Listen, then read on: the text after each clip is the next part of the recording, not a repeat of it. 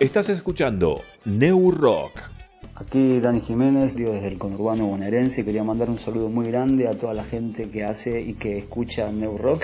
Eh, gracias por mantener la llama encendida de la radio y que esta no se apague nunca. Un saludo muy pero muy grande. Búscanos en Facebook, Instagram, Mixcloud y Spotify como New Rock, programa Neuquén Capital. Hola amigos de New Rock, por acá les habla Nico Burí, músico y youtuber chileno. Un abrazo. Pogo es un baile que consiste en moverse frenéticamente de varias maneras durante la actuación de un grupo de música. La forma más común del pogo consiste en moverse frenéticamente en los momentos en los cuales la música es más agresiva, haciendo gestos con el cuerpo, dando patadas al aire o empujando a los que se tiene cerca. Ahora comienza New Rock.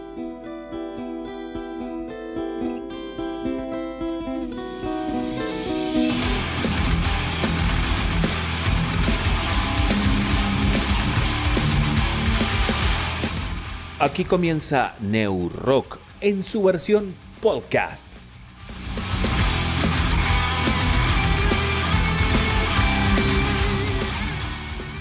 Hola gente, ¿cómo andan? Muy buenas noches, buenos días o buenas tardes, dependiendo a qué hora están escuchando este nuevo programa de Neo Rock, ya que seguimos en esta versión podcast difundiendo las actividades regionales, nacionales e internacionales, ya que hoy vamos a hablar con Flor de Baby Jacuzzi, que nos comenta lo que es su nuevo álbum llamado Refugio, nos comentan cómo fue haberlos grabado todos juntos en un mismo lugar. También hablamos con Dr. Matt y Gastón Flores, quienes fueron los que realizaron el videoclip de Matt 7, Quebrado, nos comentaron cómo fue esa grabación, también hablamos con Lucas Gio de la banda Sabios de Signos, que este viernes presentan su nuevo videoclip llamado Tu Ciudad. Y Lucas nos comentó un poco cómo fue la producción de este videoclip.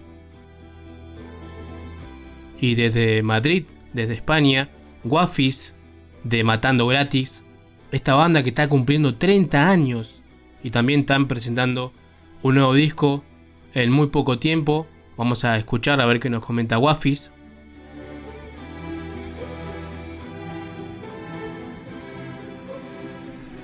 Para quien no me conoce, mi nombre es Mario Cruces Burchot. Junto a Jessica realizamos hoy en día este proyecto llamado Neo Rock. Y realmente quiero agradecer a todos los que colaboraron a través de la plataforma Cafecito cuando compartimos el link que invitamos a todos. Eh, quien tenga un proyecto o sea artista independiente que pueda realizarlo porque es fácil entrar, es gratuito, hacerte un usuario para que realmente ayude un poco, ¿no? Porque el creador de esto nos comenta que es una plataforma de financiamiento colectivo donde cualquier tipo de persona puede crearse una cuenta, compartir su perfil y comenzar a recibir dinero de la gente que quiera contribuir a la causa o lo que hacen. Eso decía Damián Catanzaro, que es un joven programador de 25 años que entre febrero y marzo del 2020 inició con esta idea, ¿no? Así que realmente está muy bueno para quienes todavía pueden apoyar esta causa, ¿no? Por ejemplo, en este caso del programa New Rock, eh, muchos artistas regionales sabemos que también lo usan, así que queríamos comentar un poco de esta idea, ¿no? Es, es como decía, es gratuita. Entran a cafecito.app Ahí buscan esta página, esta plataforma donde pueden hacerse un usuario y bueno, comentar lo que, lo que hacen. Y así que realmente invitamos a todos que lo puedan hacer, ¿no? El que esté interesado y nuevamente agradecer a todos quienes colaboraron con este proyecto con New Rock. Eh, desde un pequeño o un gran aporte, realmente estamos muy contentos y bueno, también eh, gracias a eso estamos haciendo este programa hoy en día. Así que bueno, muchísimas gracias Es Rock y así comenzamos.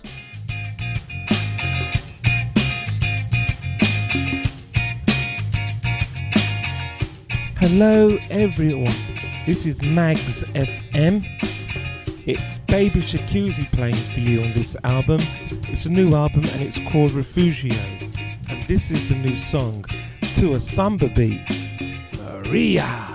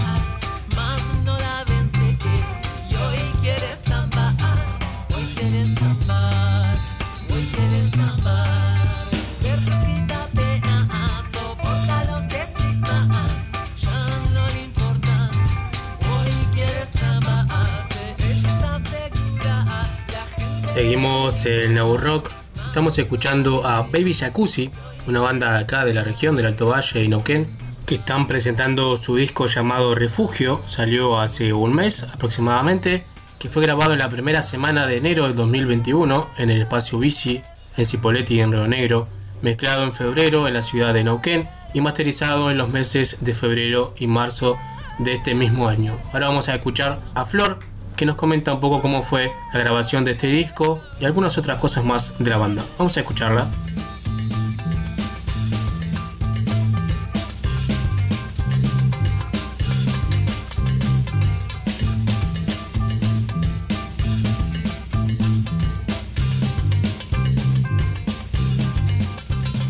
Seguimos el New Rock.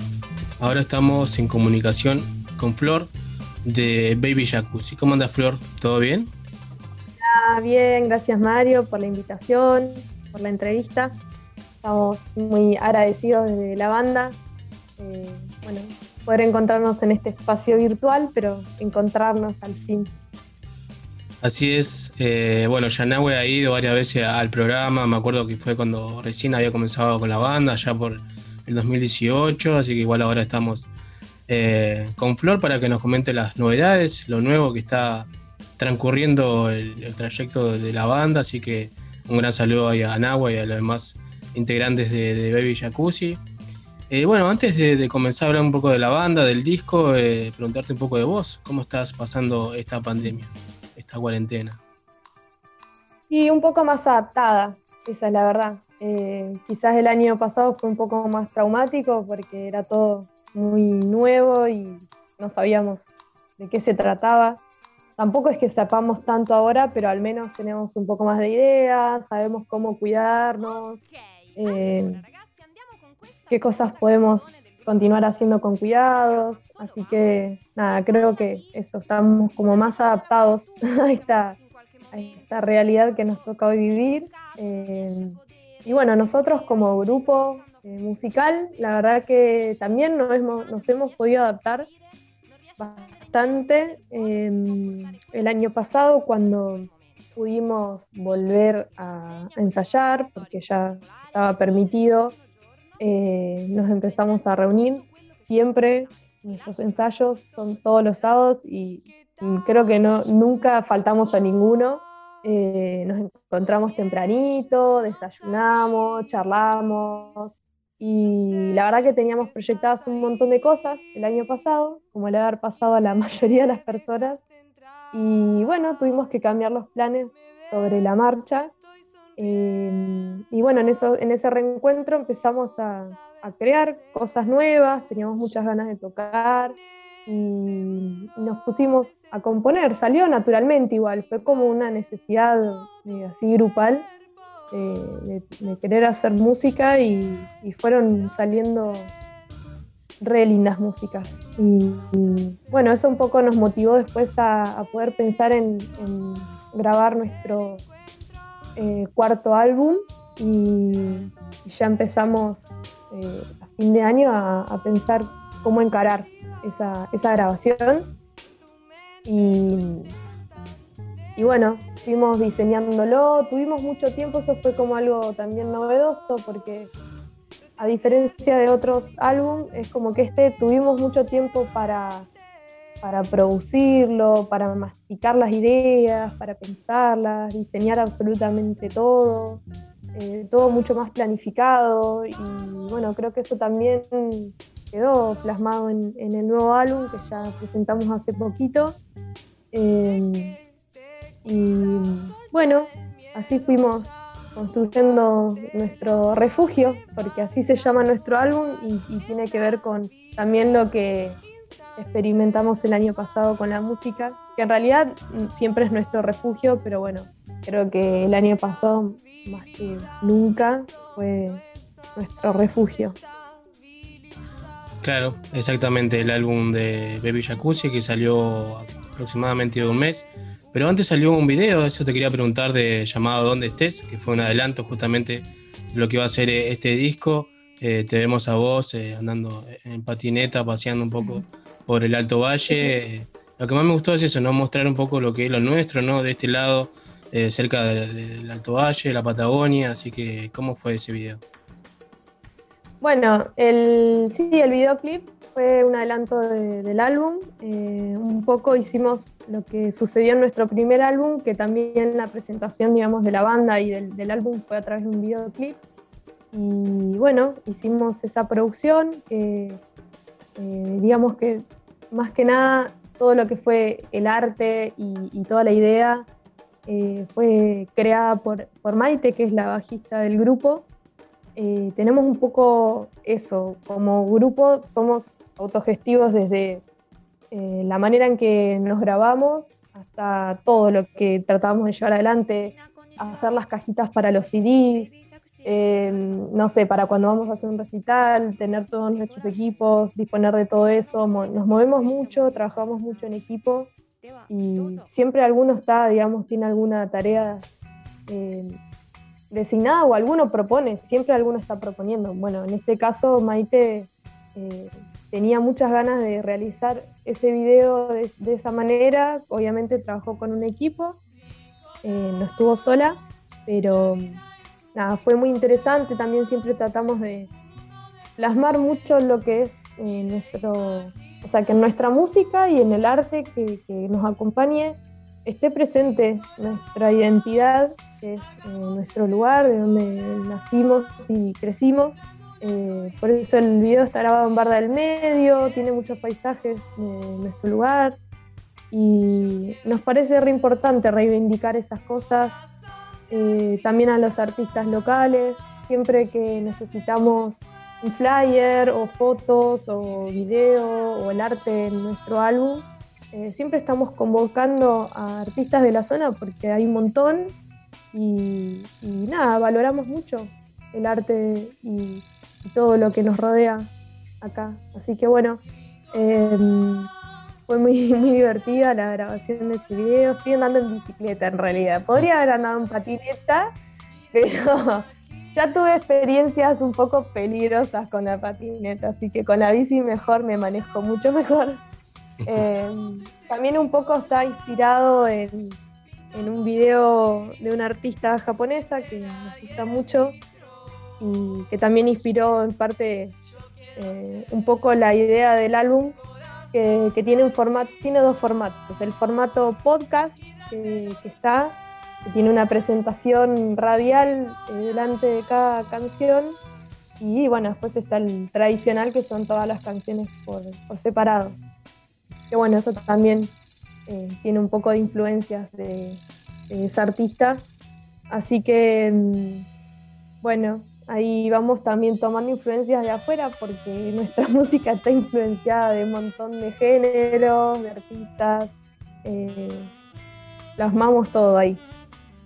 Sí, sí, eso también es algo que te iba, te iba a preguntar eh, ahora en un ratito nada más. Pero hablando un poco del disco, ¿cómo fue grabarlo? Me contaron por ahí que se juntaron, tuvieron que estuve conviviendo unos días, que donde fue la grabación del disco, ¿cómo fue eso? Porque está grabado en vivo, ¿no? De un recital en vivo que hicieron ahí en Cipolletti. Sí, no fue un recital. Em, un poco lo que estuvimos diseñando en este nuevo álbum era em, poder grabar nuestros eh, instrumentos todos de manera simultánea. Para eso necesitábamos poder habitar un espacio en el que tengamos distintas habitaciones o espacios donde disponernos y estar obviamente conectados, escuchándonos eh, todos al mismo tiempo, pero no viéndonos. Así que fue como una experiencia muy interesante, un re desafío. Obviamente fuimos eh, haciendo pruebas antes de eso, llegar al momento de grabación y bueno, cuando estábamos pensando en qué lugar podíamos, eh, podíamos a dónde podíamos ir a hacerlo, la verdad que no se nos ocurría porque pensábamos en la casa de alguien, pero bueno, tenemos que estar muchos días, o si tenemos que ir a alquilar una casa, nos va a salir un re dinero alquilar una casa, entonces bueno, estábamos como eh, pensando en alternativas y se nos ocurrió un espacio que valoramos un montón porque la verdad que hemos sido muy bienvenidos siempre, que es el espacio de bici, que está dentro de la biblioteca de Cipolletti. Em, Y la verdad que cuando acercamos la propuesta, eh, Agus, que es el coordinador, enseguida se recopó, se puso recontento porque lamentablemente ese espacio, como la biblioteca, el año pasado estuvieron totalmente deshabitados, no se pudieron hacer ningún tipo de actividades. Digo lamentablemente porque sabemos que los shopping, los bares y un montón de lugares que quizás no son tan imprescindibles para el desarrollo de las personas estuvieron activos y los espacios culturales vinieron abajo. Eh, muchos espacios en el país se han cerrado por, esta eh, desolación, porque los han, los han abandonado, a nadie le importó. Y bueno, eh, habitar de nuevos espacios sabemos que fue de mucha alegría para, para, el espacio y para nosotros también, lo revaloramos Así que bueno, montamos todo nuestro estudio de grabación ahí, llevamos todo, nos llevamos nuestros colchones, eh, comida, nuestros mates. Y sí, estuvimos ahí conviviendo eh, durante ocho días.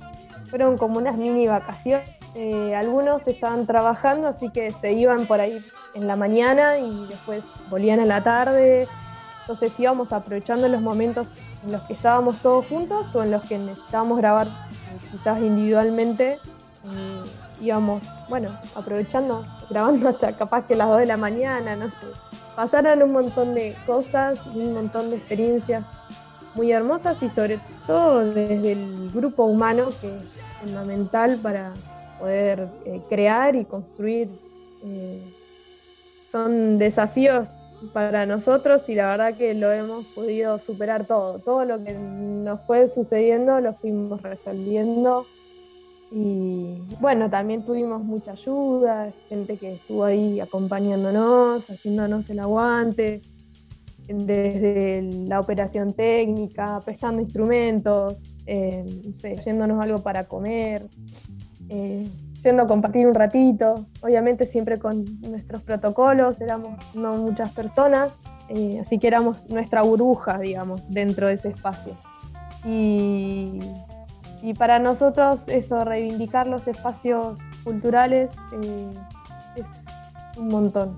Y nos encantan las bibliotecas, tenemos como ahí una cuestión de mucho cariño y afecto a un espacio que esperamos que nunca dejen de existir. Nos encantan los espacios así. Qué bueno. Sí, sí, el lugar está muy bueno ahí, el espacio de bici. En sí, por, eso me confundí con recital porque sé que han habido muchos recitales ahí, eh, muchas bandas de la región tocan ahí cuando estuvo abierto. Y, claro, está, está, muy bueno lo que comentás, cómo fue esa experiencia, así que eh, también creo que se escucha un poco también en el disco lo que tiene esa convivencia que tuvieron que hacer ustedes, así que realmente eh, está muy bueno lo que pudieron hacer. Em, ¿Cómo fue la, gira que hicieron antes de que empezara todo el confinamiento? Bueno, eh, por suerte pudimos hacer esa pequeña gira. Como te decía, el año pasado teníamos un montón de proyectos y entre ellos era justamente poder viajar, salir un poco de acá del círculo más familiar y acercarnos a otros públicos, a otras personas. Em, y bueno, hicimos, aprovechamos para Semana Santa. Eh, hicimos una gira por, por Vietma, fuimos a Bahía Blanca, estuvimos en Choele. Eh, la verdad que fue fugaz, porque fueron así tres días eh, estar moviéndonos, pero estuvo re bueno. También nos pasaron cosas. Siempre tenemos, digamos, creo que le pasará a todas las bandas, que se manejan de la manera que nos manejamos nosotros así autogestivamente, em, que hemos podido resolver muy bien. Eh, pudimos llegar a destino, pudimos tocar donde queríamos tocar y, lo disfrutamos un montón. Obviamente, em, siempre te encontrás con situaciones imprevistas y lo importante ahí es eso, cómo el grupo puede eh, sobrellevar eso y ponerle siempre la mejor. La verdad que siempre que estamos tocando tratamos de poder transmitirle eso a la gente, porque si vos no estás disfrutando, estás de mal humor, estás vinculado y a la gente, ¿no? a mí no me, gustaría. yo veo a alguien que no está disfrutando lo que está haciendo y no me va a llegar nada de su música, aunque suenen recopados. Entonces, bueno, creo que tuvimos re linda eh, respuesta del, público y, eso nos, nos, re, nos remotiva, nos hace dar ganas de seguir, de, de querer seguir expandiéndonos y poder crear lazos hacia afuera, hacia otros lugares. Así que, nada, re agradecidos de poder haberlo hecho sabiendo que se podía venir todo para atrás de nuevo, así que lo hicimos muy bien. Claro, y hablando de eso, un poco de, los lazos, ¿no? De, la gente que también ayudó en el disco, escuchamos antes de cada tema una pequeña introducción, como decía vos, también de, forma radial. También leí por ahí que, es un disco radial, ¿no? Eh, también está muy bueno por ese lado, como lo vieron. Y bueno, antes de, comentar un poco quiénes participan, mucha gente de muchos países, saludar al Chavo de, Paraguay, que es un grosso. Eh, yo, mira, te comento cómo lo conocí en, Casa Mood, una vez que tocaba eh, Amorphis, si no, si no me equivoco, él andaba ahí, andaba solo. Le metí una, unas papas fritas, estuvimos charlando un poco, mucho frío, me acuerdo. Eh, y ahí estuvimos charlando que andaba él paseando con presentando también lo que era su banda. Así que un gran saludo ahí para, para Chavo, que estuvo participando en el disco de ustedes. También gente buena acá en Uquén, de Estados Unidos, de Italia, de Japón, de Serbia. ¿Cómo fue eso? ¿Cómo fue esa gente que le mandara ese un saludo también aparte de sus voces, ¿no? Son personas, creo que la mayoría son personas conocidas de nosotros. Eh, algunos no, que hemos podido contactar, digamos, desde la virtualidad y hacerles la propuesta y quizás se hayan copado. Em, pero bueno, como decís, así, esta persona conocida de Nahue, como otras más que, han podido grabar. Eh, también hay un locutor que nos ha hecho una entrevista de Estados Unidos, por eso también lo convocamos. Eh, de Italia está mi prima, porque mi prima eh, es quien participó y justo estuvo acá en Neuquén en el verano, así que aprovechamos para grabarla acá. Y, así, bueno, fuimos eh, contactándonos con, con, esas personas que, que, nos parecía que se podían copar y que teníamos ganas de que, estuvieran. Y también eso es un poco la idea, generar esos lazos, ¿no? Que escuchen en un montón de lugares, que tenga repercusión en un montón de lugares que es a los que nos encantaría llegar y a muchos otros más, por supuesto. Eh, así que bueno, eh, así fue como nos fuimos contactando con estas personas. Fue lo que nos llevó más tiempo. Parecía lo más sencillo del álbum, pero la verdad que fue lo que nos llevó más tiempo, porque bueno, esperar a que esas personas se graben, entiendan la idea de lo que queríamos hacer. Eh, por ahí nosotros lo teníamos en nuestra cabeza, pero bueno, poder transmitírselo a esas personas llevó un poco de tiempo, así que fue como lo que más eh, tiempo nos llevó del proceso del álbum. Después para grabar nuestro álbum estuvimos esos ocho días eh, en principios del año, en enero, y después lo mezcló Nahue, se mandó a masterizar afuera, digamos que eso no fue tanto el tiempo, pero, pero bueno, pudimos lograr lo que estábamos buscando, el sonido que queríamos lo pudimos lograr, estamos muy felices eh, con eso, la verdad que eh, vemos un montón nuestro crecimiento musical desde el principio de la banda hasta ahora. Eh, y bueno, creo que en este álbum se puede, se puede escuchar, se nota y estamos re felices. Y queremos obviamente seguir y crecer mucho más. Buenísimo.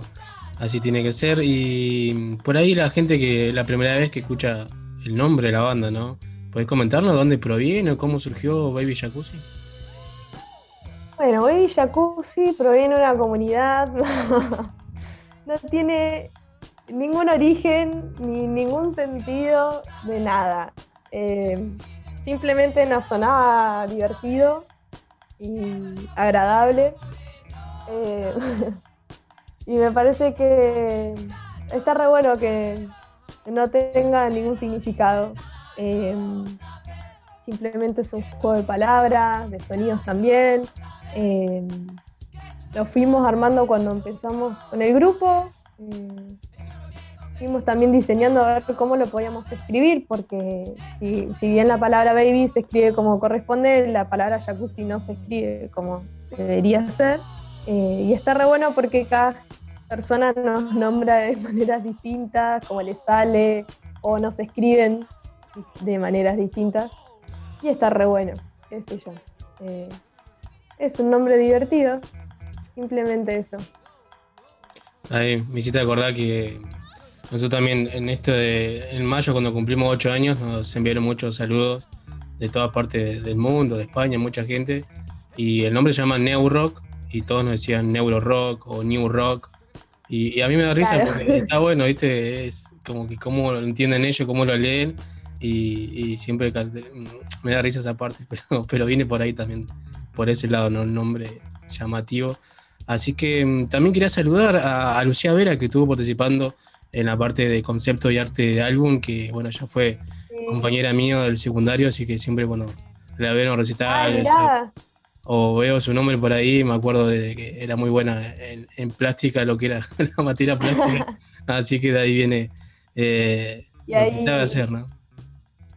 Eh, eso mismo, eh, nosotros lo descubrimos, la descubrimos hace poco.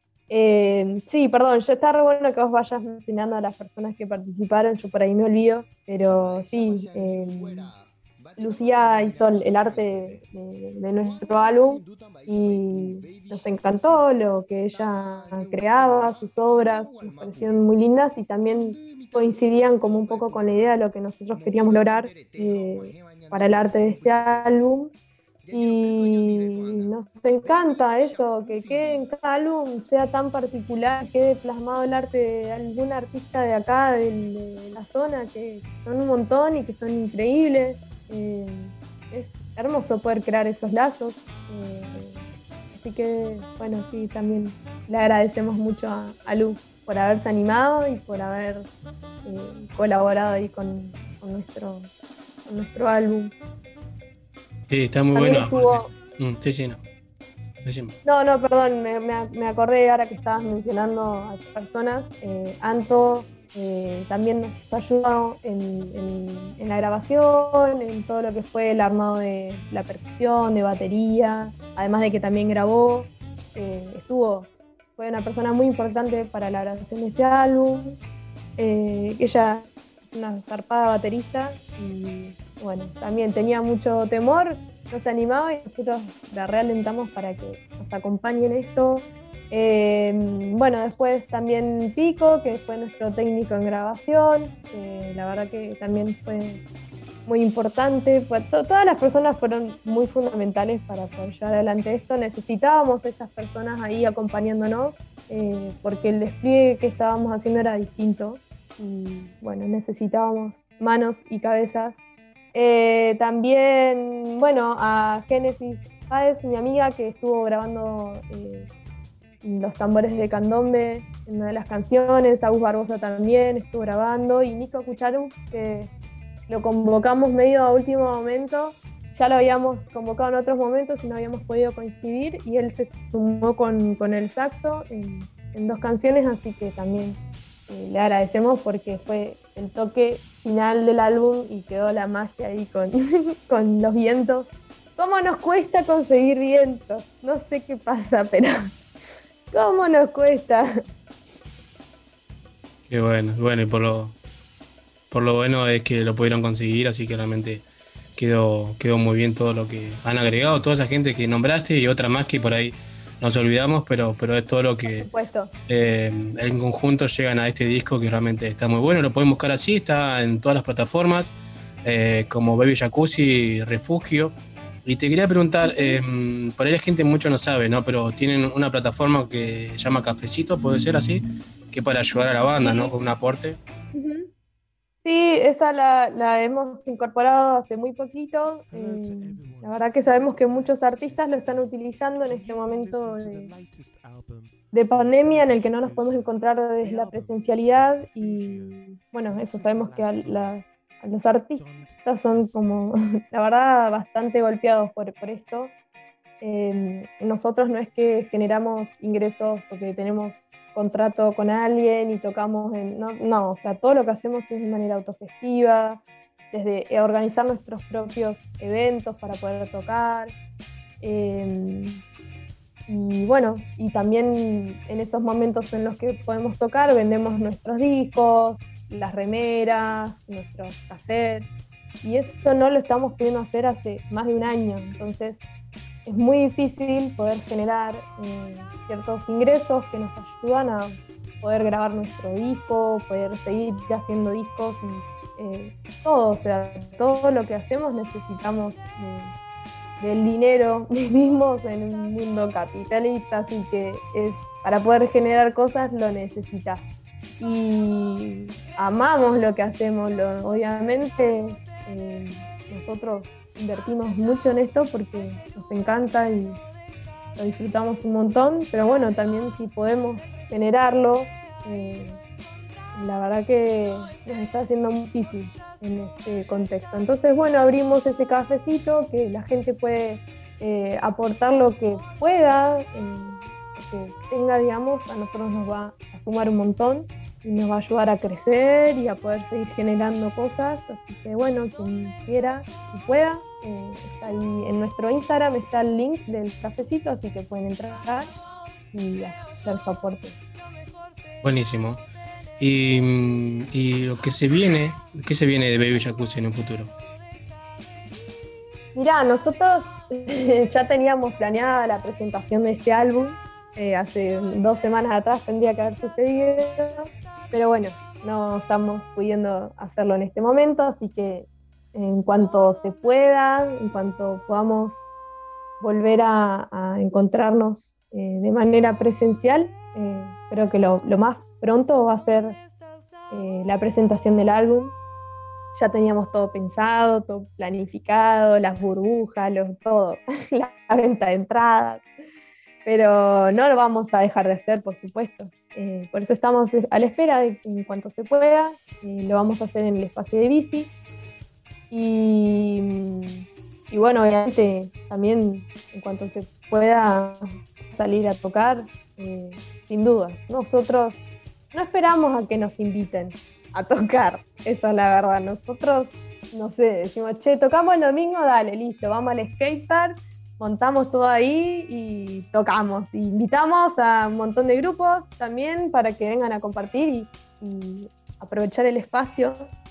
Así que, obvio, siempre nos gusta poder eh, estar acompañados y, hacer esos también, crear esos lazos con, con la gente de acá. Así que bueno, en cuanto se pueda, también saldremos a, tocar. Buenísimo. Y estamos pendientes ahí para que nos avise y después lo, pasamos también eh, avisando para que la gente pueda ir y participar todo con los protocolos correspondientes. Ya sabemos que estamos en pandemia, todavía esto eh, no se ha terminado, así que a, cuidarse y, bueno, estamos en comunicación para cualquier información que nos quieras enviar de la banda. Bueno, muchas gracias por la invitación por bueno, el espacio. Eh, agradecemos un montón y bueno, esperamos poder encontrarnos pronto eh, en algún recital. Buenísimo. Muchísimas gracias Flor por tu tiempo y estamos en contacto para cualquier cosa.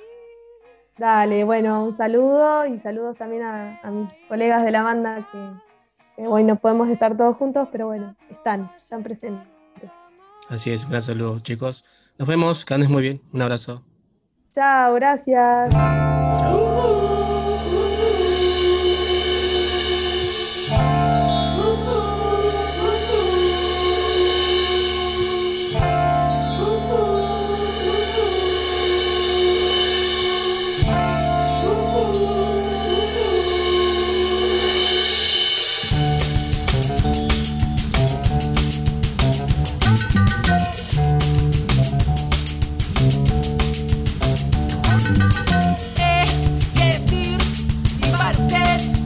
Todo lo que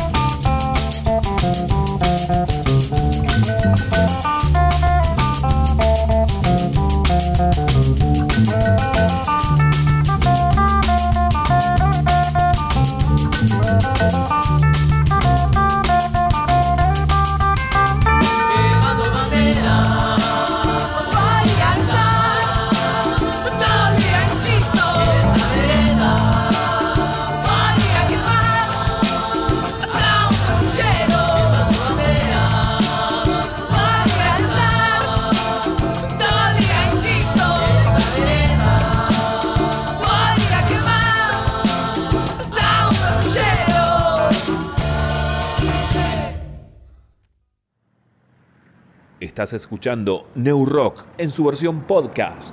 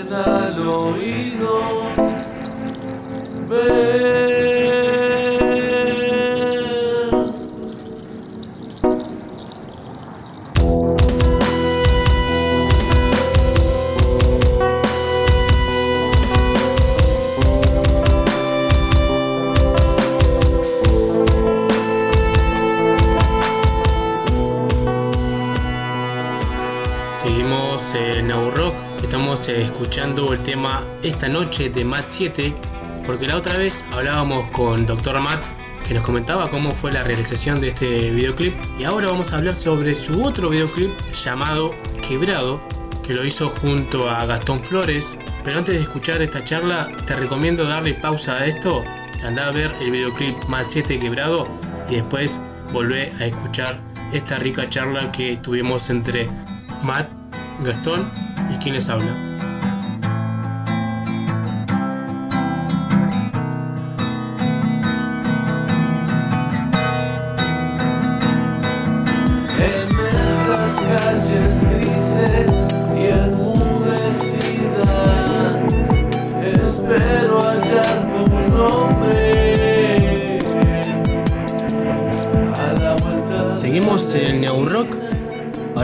En compañía de Gastón Flores y Carlos Walter.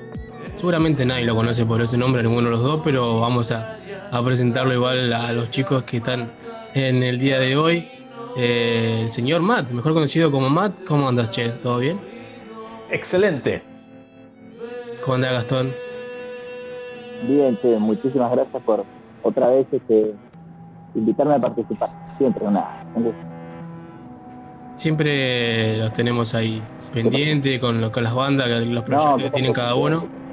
Y ahora en este caso lo- los convoco a los dos para charlar un poco de lo que es eh, este videoclip que salió hace un par de días, de, justamente del, del, ti- del tema del Mat 7, quebrado. Y bueno, sabemos que, que la filmación y un poco la edición, todo lo tuvo que ver Gastón, así que antes de eso, bueno, preguntarles eh, a cada uno cómo, cómo están con el tema de la pandemia. Eh, Matt, ¿cómo seguís con el tema de, las clases y demás? ¿Todo bien o más o menos? Todo bien. Espectacular. Hay que adaptarse, ¿no? Cada situación. Eh, así que bien, buenísimo. La verdad que usando estos recursos nuevos de, del streaming y adaptación, básicamente eso. Pero todo marchando. Bien. Y Gastón, ¿cómo va con el tema de, de las grabaciones? El otro día hablábamos de, de lo que le habías grabado a los chicos de Autómata Personal. Sabemos que andabas también con otros artistas de la región. ¿Cómo va con eso? No, re bien, la verdad que me ha venido al pelo. Una vez que se acomodaron las cosas o se liberaron los horarios, se agrandaron un poquito, se extendieron, se, se hizo más sencillo, así que empezó a venir más, más gente a trabajar. Largamos el material de esta otra banda que te comentado en, aquel, en aquel momento, eh, y Neri.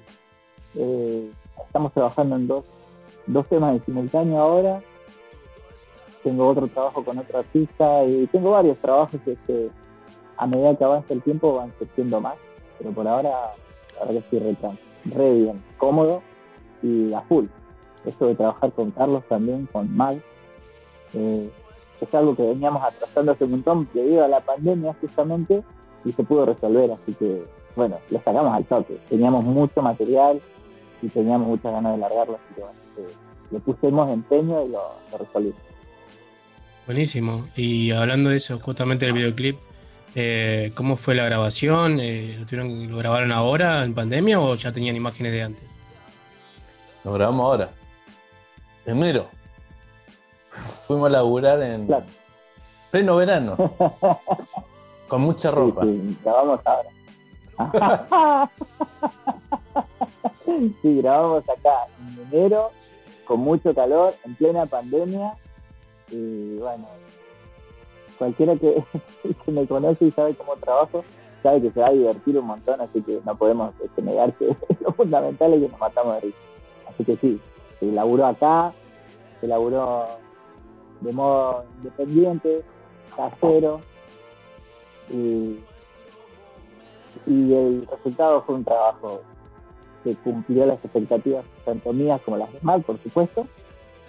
Y este es un trabajo que existe con respeto, y en un momento en el que todo el mundo quiere hacer las cosas sobreproducidas, eso existe sin ningún tipo de pretensión, porque se puede hacer, porque se puede hacer.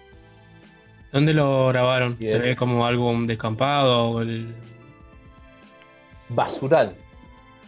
Eh, buscamos un lugar que sea así bien retirado de la ciudad. Y, y eso, la verdad que fue, como dice Gastón, súper divertido.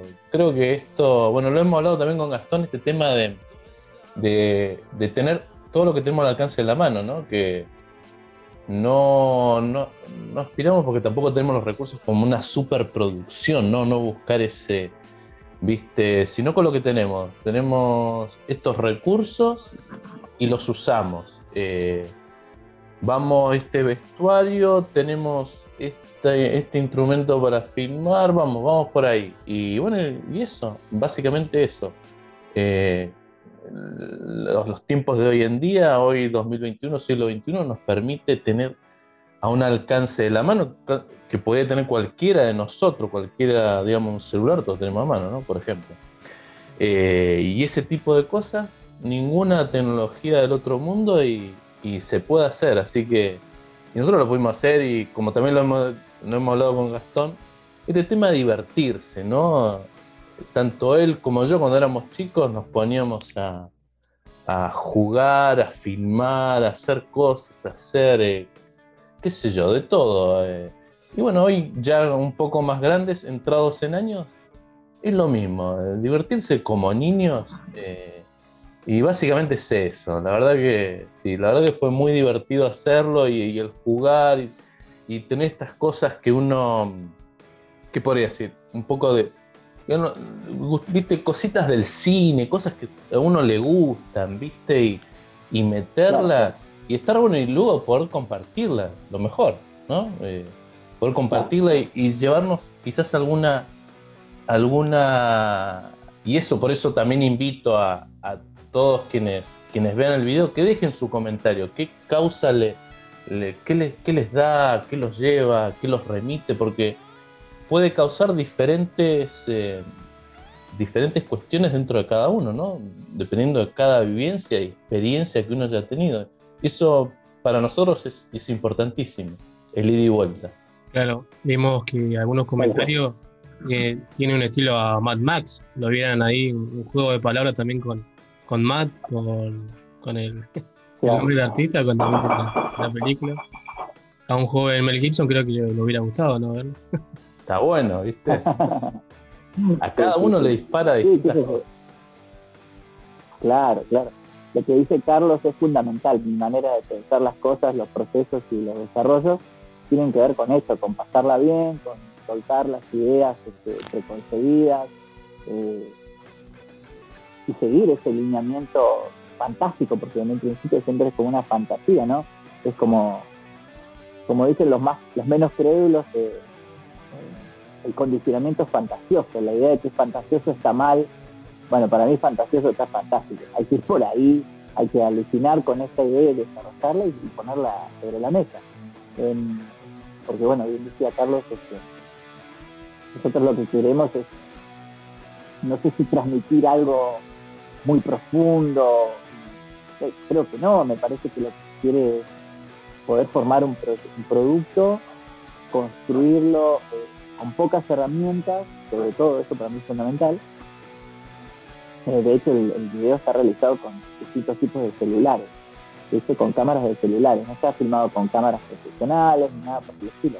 No, por eso decía, no es nada pretencioso, eh, porque el objetivo final se puede llegar igual, ¿no? Eh, que es realizar un videoclip, quizás cuenta o no una historia, que puede así transmitir un montón de sensaciones diferentes, o no, también esto ya no depende de nosotros. El punto es poder hacer con poco algo que plasme lo que queremos decir ahí en ese momento y, sin la búsqueda de lo de lo o sea no está la búsqueda en, en ningún momento lo de ser extremadamente aceptado. No sé si me explico.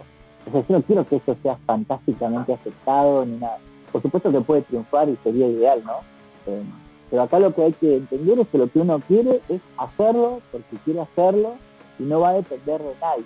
Quiero hacer uno, solo quiero hacer yo, Carlos lo quiere hacer él, lo queremos hacer juntos. Aunamos esta cuestión del trabajo y ya venimos charlando hace mucho con Carlos y eh, eh, le gusta, a él por supuesto le gusta actuar, es su condición de actor le, permite por supuesto y le eleva un poquito más, eh, pero por encima de eso eh, se deja dirigir, acepta mis- mis ideas, este, yo trato de, de contentarlo con el trabajo y vamos en el y vuelta para, bueno para dejar este tipo de trabajo que se hace así básicamente se hace gratis o sea no se paga nada se- no se compran equipamientos dependemos de la luz solar o de la luz fabricada eso seguro porque si filmamos sin luces no se carajo ¿no? pero bueno se resuelve con las ideas que yo tengo yo tengo soy muy de hacer las cosas modo independiente así que fabrico yo no hay luz la fabrico este, no hay escenografía, la fabrico y lo hacemos, qué sé yo. A veces este, mi departamento es un despelote de cosas, pero lo es también de, de cosas eh, raras, papeles, volver, quilombo, telas. ¿Por qué? Porque estamos armando algo. Estamos usando el espacio que tenemos, estamos usando las herramientas que tenemos y el objetivo es eso, dejar algo que nuestro, o sea, que hicimos nosotros, no es algo que buscamos información o, y usamos la- la- bueno, la- la- las ideas que ya tenemos, las desarrollamos. A veces tienen lineamientos claros, por ejemplo, este video es medio post-apocalíptico, esto de Mad Max que dicen tanto. Yo va a ser mu- muchísimo mi idea en ello, pero más necesariamente en el cine de carretera de Australia, los australianos, estaba hecho con 3D. Mientras las grandes películas se hacían con cámaras que valían entre 200 mil dólares o 500 mil dólares, ellos filmaban con cámaras de VHS de mano, cámaras viejas de cinta, con cassette. Entonces, eso mismo es lo que yo quería hacer acá. Y hoy las cámaras valen un millón de pesos, nosotros usamos el teléfono celular. Resolvemos. Claro. Resolvemos Sí, y tratamos de que sea Sí. lo más agradable posible. Y también le da su, su estilo, también lo, lo original también de esa forma de grabarlo y está muy bueno. ¿Cómo fue el tema de, de elegir el Claro. tema? ¿Ya tenían elegido el tema del, del videoclip o primero fue la idea y después elegir el tema? ¿Cómo fue que eligieron Quebrado? Eh, quebrado es, es- es una idea de un video que tenía hace tiempo, ¿viste? Incluso habíamos hablado un par de ideas con Gastón, habían quedado, me acuerdo que yo hice un par de un par de anotaciones, ¿viste? Un par de dibujos de storyboard se llama, ¿no, Gastón? Storyboard. Storyboard, storyboard, sí, sí. Bueno, Sí, sí, sí. Viste como algunas Eso- eso pasa. imágenes, claro, algunas cositas, ¿no? De, de qué, qué estaría bueno, ¿viste? Y bueno, y medio que las, las hablamos con Gastón y bueno, quedó como ahí, quedó como ahí stand-by. Y, y bueno, y de repente se me, me pareció que podía tener esas cosas, pero ir por otro lado. Y bueno, y ahí fuimos armando también la idea con Gastón. Eh, y bueno, y llegamos a esto. Eh, pero bueno, tiene que ver también con, ¿no? La, la letra también te lleva a esa cosa oscuronga, ¿no? Me oscura y, y, bueno, que, que en cierta forma también tiene el video. Eh, bueno, Gastón, se, ¿no? aportamos, digamos que hubo una construcción ahí que también Gastón vio su la idea de la letra y todo ese clima también llevó a que haya ciertas, ciertas escenas, ¿no? Claro, sí, también hay una construcción en base a, por supuesto que a la letra, también después lo que es la edición del video se basa mucho en, la, en el ritmo de la canción y tratar de que, básicamente lo que hay que tratar de hacer acá, o lo que yo trato de hacer es que el video sea hecho con dos o tres pesos, o con mucho, que acompañe la canción, ¿no? Que acompañe la rítmica, la letra y etcétera. Eso lleva a que esto sea una experiencia audiovisual un poco más agradable, no necesariamente entendible, ¿no? Porque esa es la magia del, videoclip. Pero simplemente que acompañe y que acompañe bien, haga peso. Y eso es lo que nosotros necesitamos. Después es el contenido, por supuesto, artístico, la historia, la, este, la- las persecuciones, lo que le pasa al personaje del video, y son cosas que van surgiendo sobre la marcha. A Carlos lo que tenía claro es que quería una persecución. Él sentía que la canción tenía un personaje que escapaba de algo y que por ahí en el fondo capaz que no tiene o sí tiene que ver con la letra, eso es algo que tiene que interpretar la gente. Y esos datos para mí son esenciales a la hora de desarrollar. Eh, así que sí, qué sé yo, nos juntamos, charlamos, cantamos, hacemos dibujitos. A mí se me ocurren escenas que voy guardando y después cuando llega el momento las hacemos rapidito porque si no se me olvidan, porque a veces no las anotamos. Y bueno, eso es lo que queda. Lo Eh, importante de esto es que después cuando, llega el momento de edición, ahí te acordás de todas esas cositas y, y si no te acordás le mandamos a tu, compañero y le preguntás "Che, qué habíamos dicho acá y un vaivén. De hecho, habíamos dejado, habíamos dejado parado esto un buen tiempo y le, digo, le debía el tiempo a Carlos encima porque estaba medio hasta las manos, pero bueno, le digo, venite y, y, mirando todo el material que tenía, teníamos un montón de cosas filmadas, pero no te damos ni idea de la cantidad. Entonces llegamos a la conclusión de que con eso había video, ahí adentro había un había que hacer era sentarse, observar y empezar a trabajarlo. Así que comenzamos juntos el proceso de edición y bueno, en un par de días estaba medio listo, medio cocinado. Le empecé a mandar muestras a Carlos y Carlos me decía, esto sí, me gusta, esto no, acá me gustaría eso. Y fuimos retocando el trabajo de APAR, que me re gusta laburar así, está re bueno porque quedamos todos conformes. Y, y bueno, y el resultado es ese. Así, así funciona. Quedó muy bueno, Sí, chicos, es- realmente eh, está muy bueno. Algo que de- destaqué de- del videoclip, bueno, se lo ve a un Matt eh, en, en cuero, sin remera, eh, seguro porque hacía, hacía mucho calor. Sí. Fueron sugerencias, fueron sugerencias del director. También Sí, algunas, Hay que explotar el cuerpo. Quería ver desnudo. Hay que explotar el cuerpo masculino. No, no, no. Algunas, ima- aprovecharlo. algunas imágenes también futuristas, como decían ustedes, post-apocalíptico, algo bastante bien oscuro, algunos espejos rotos, que bueno, sabemos que son siete años de mala suerte, Ajá. ¿tiene algo que ver con el 7 eso? ¿Lo pensaron o quedó así? Ah, no sabía. Mirá, bien ahí, ¿Eh? bien ahí, ¿eh? No, yo lo sabía, lo había Interesante, ¿eh? escuchado eso. Eso me había ocurrido. Interesante. Bueno, o sea que te quedan siete años para ver si triunfas.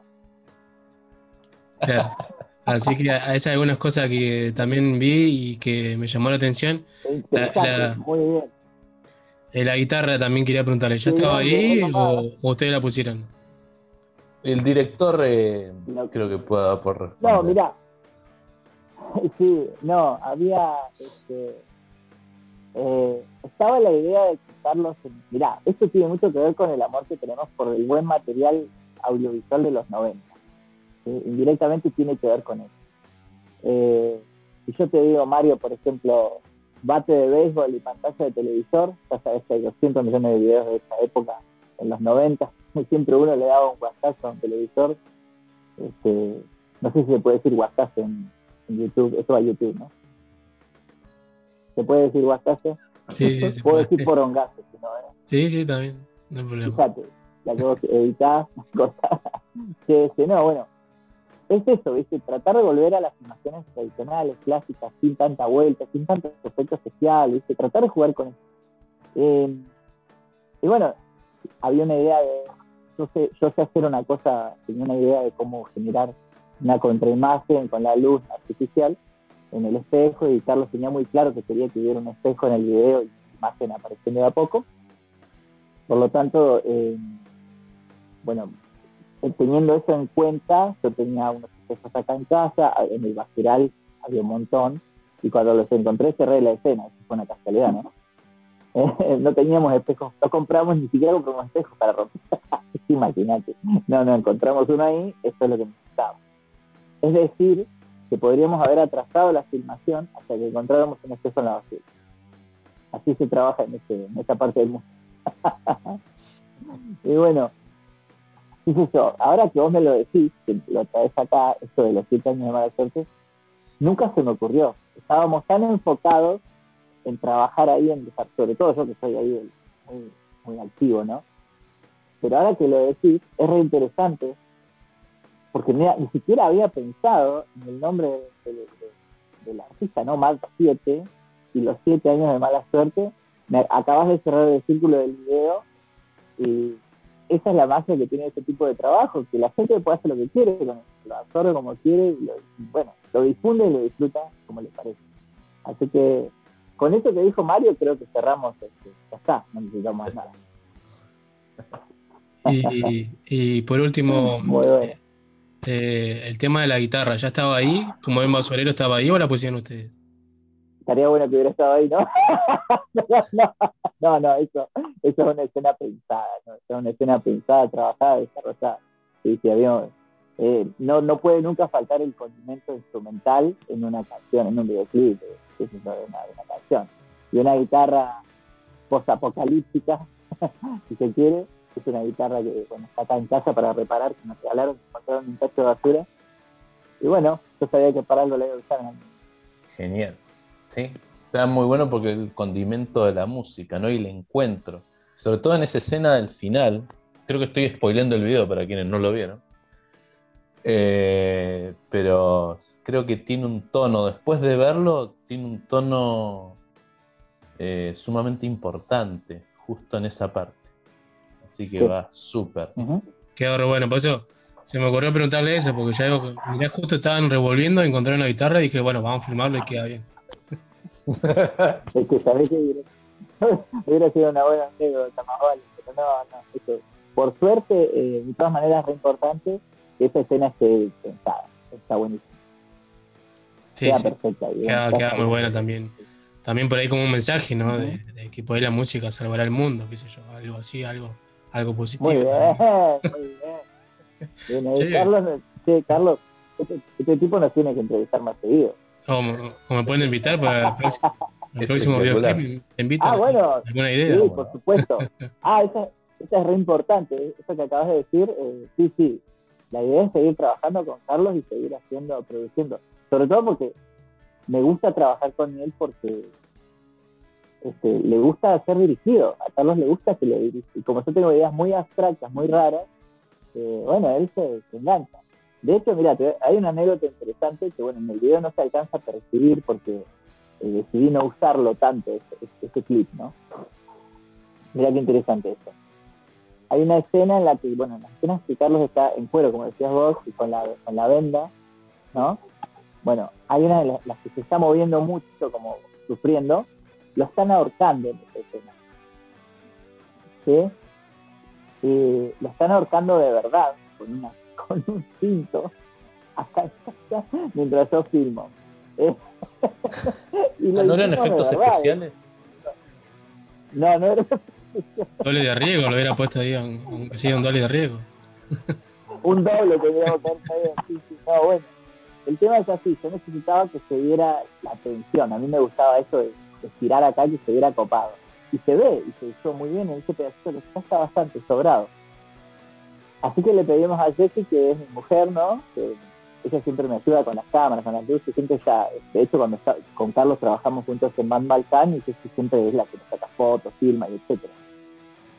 Este, así que le dije, le pedí ayuda a ella, le, pedí- le dije a ella primero y luego le dije a Carlos.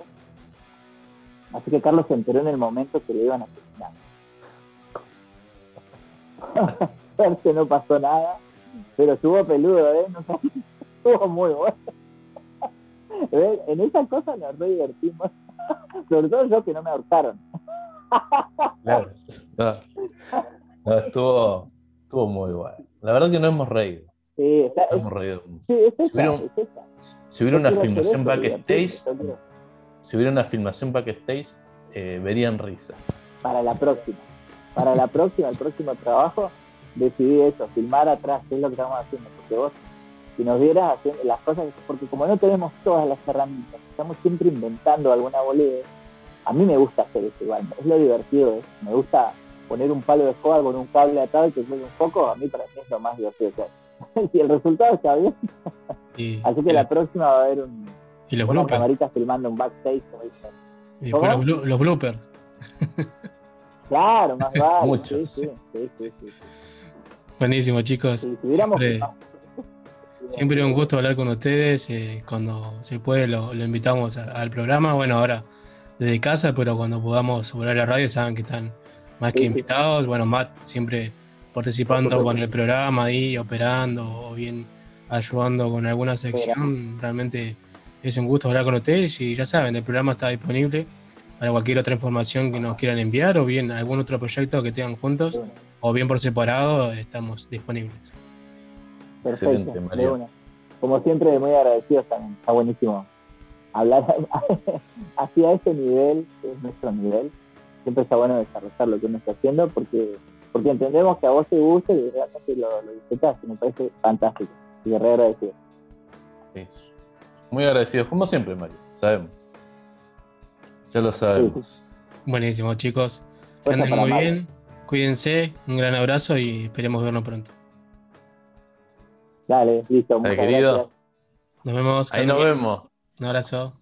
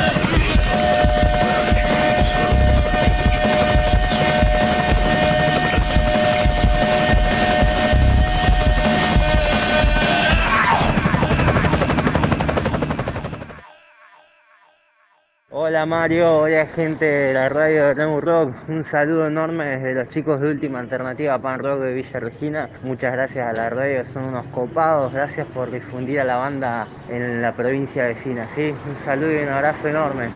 Las bandas tienen su lugar en New Rock.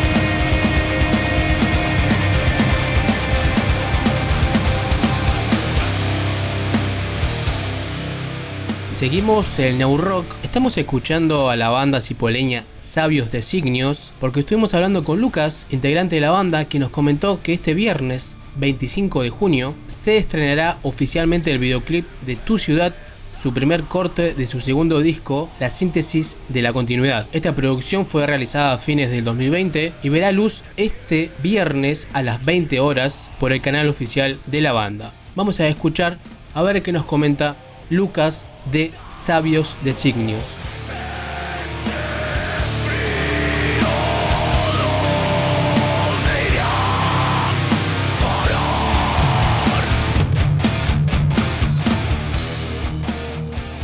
Seguimos en New Rock. Ahora estamos en comunicación con Lucas Gio de la banda Sabios Designios. ¿Cómo andas, Lucas? ¿Todo bien? Hola Mario, ¿todo bien vos? Mucho gusto. Todo bien, por suerte. Tranqui nomás. Un poco de frío, pero bueno. Así es. Las frescas, se el frío. Y eso que no estamos en invierno todavía, pero bueno, ya sabemos. Cada año es peor todo, así que. Bueno, Lucas, eh, te convocamos para charlar un poco lo que va a ser este nuevo videoclip que se estrena el próximo viernes, 25 de junio, 20 horas, en su canal de YouTube. Eh, bueno, comentame un poco cómo, cómo está la banda, cómo está transcurriendo esta, esta pandemia. Tuvieron que suspender algunas grabaciones de, de- disco o giras. Sí, eh, bueno, primero comentarte que estamos contentos por el estreno este, es el viernes, porque bueno, es un material que lo veníamos preparando ya desde el año pasado, lo empezamos a rodar. Y bueno, claramente sí, con, este contexto hay cosas que se complican, sobre todo el tema de las restricciones, lo que es la banda en sí para ensayar y mantener una constancia eh, es difícil porque no siempre todos los integrantes son de la misma ciudad y bueno, ya eso es, es una complicación, a muchas bandas le están pasando que tienen que, parar porque, no sé, el guitarrista de Neuquén, el otro de otro lado, es Coletti, que bla, que bla, y así se... Ya desde el vamos es, complicado la reunión, digamos, ¿no? Juntarse. Este, más allá también del, tema, del tema del protocolo, de contagio, esa cuestión, ¿no? Que cada uno también lo toma de distintas formas. Y bueno, te lleva mucho a, trabajar en, la casa, trabajar de esta manera como estamos haciendo ahora, también así virtual.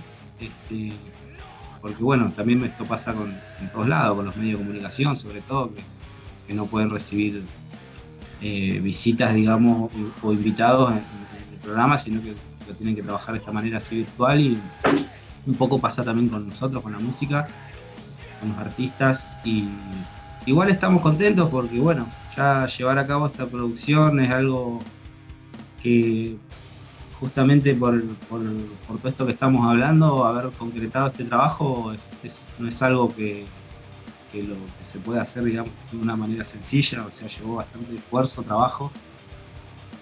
Y sobre todo esto, la comunicación, coordinar a, todo el equipo, este, sobre todo esa cuestión, viste, conseguir las locaciones, los lugares para filmar, para rodar.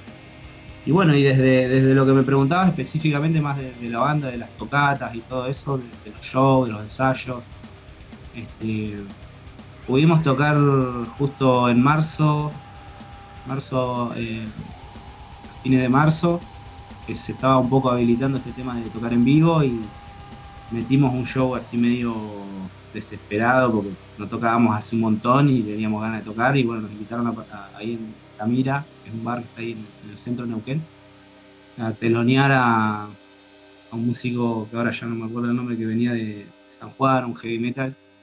Este, así que bueno, por lo menos nos dimos el gusto de, tocar este año, a principio de año, después de mucho tiempo.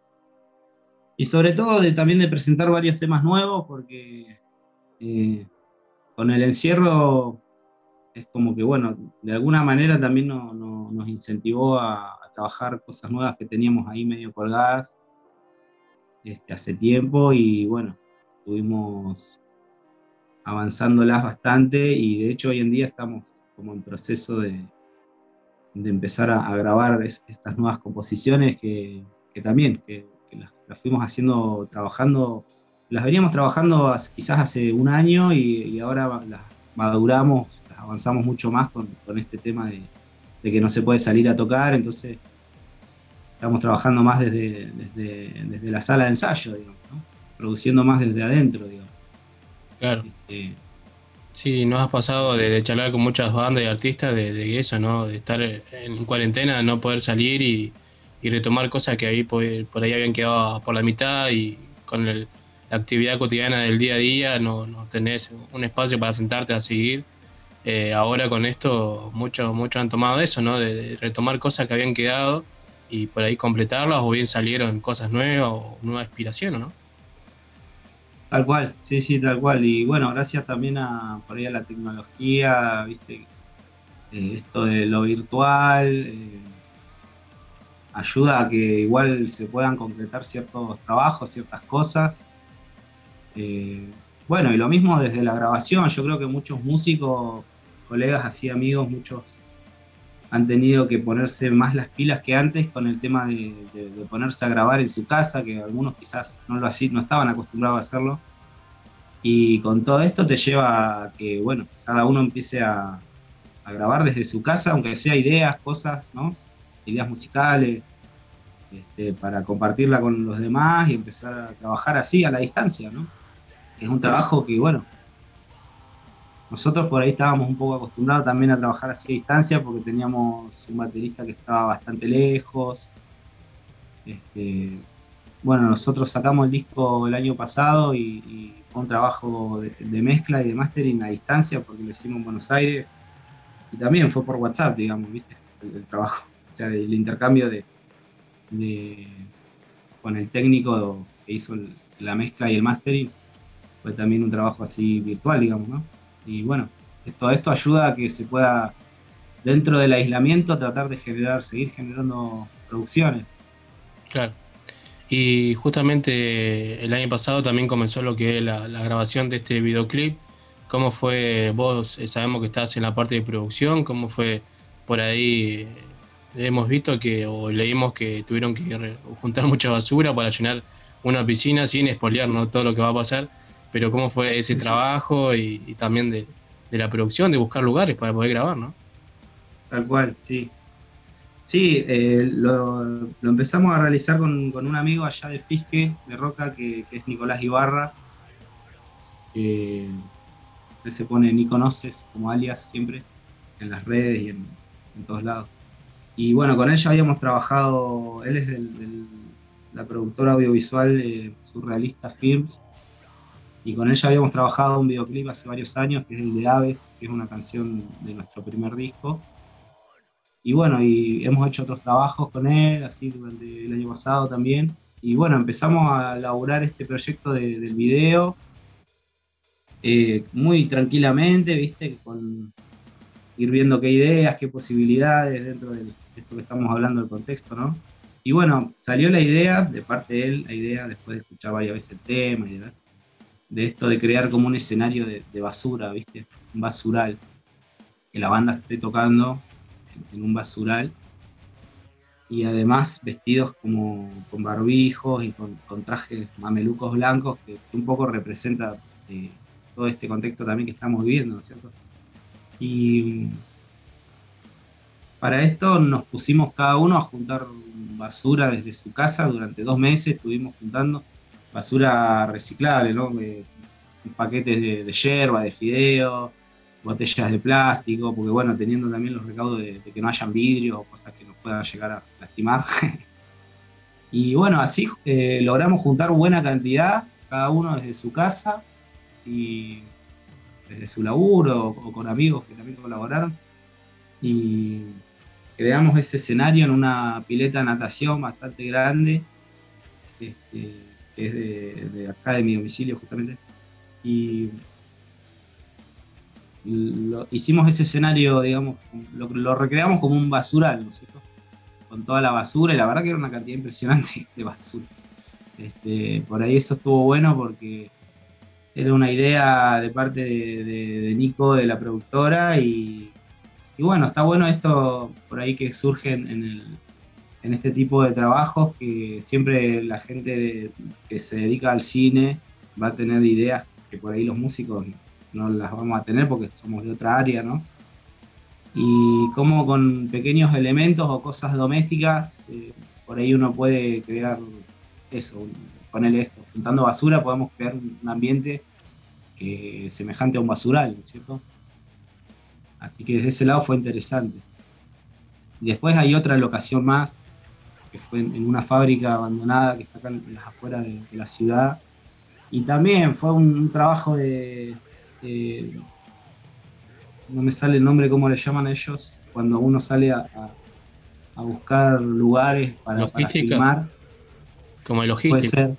Sí. Claro. Este, y bueno, fue salir a recorrer un poco y buscando otra cosa encontramos la fábrica, ¿viste? Como que estas cosas se dan así, ¿viste? A veces del- mágicamente porque, ¿viste? Es, algo que vos decís, wow, qué bueno encontrar este lugar sin haberlo buscado o sin haberlo... Fue como que lo vimos, ¿viste? Y, dijimos, a ver, vamos a preguntar acá y, y nada, entramos y era una cosa impresionante el lugar, ¿viste? O sea, un lugar todo lleno de, de artículos viejos, o sea, camiones, eh, camiones muy viejos, así tirados, rotos, ¿viste? Bueno, fue un lugar así bastante especial que, era lo que necesitábamos, ¿viste? Como una segunda locación un poco más... Ahí se trabajó mucho con, luces y ya la banda, digamos, eh, sin estas vestimentas que, tenían en la otra locación, sino que más como somos nosotros en, en el escenario, eh, algo más realista, digamos, ¿no? Lo otro era un escenario más, más abstracto, más como surrealista o más futurístico, qué sé yo. Esto era ya más sabios designios en, un show, por Entonces, bueno, esa fue un poco la, cuestión, viste, de- como decimos, de logística, de ir buscando y de a poco, ¿no? Todo porque lleva tiempo. Después, bueno, también participan algunos personajes que, que también eh, fue un tema, viste, salir a buscar personajes. Por ejemplo, estaba la idea de, de meter a alguien que tire fuego, por la boca mientras tocábamos.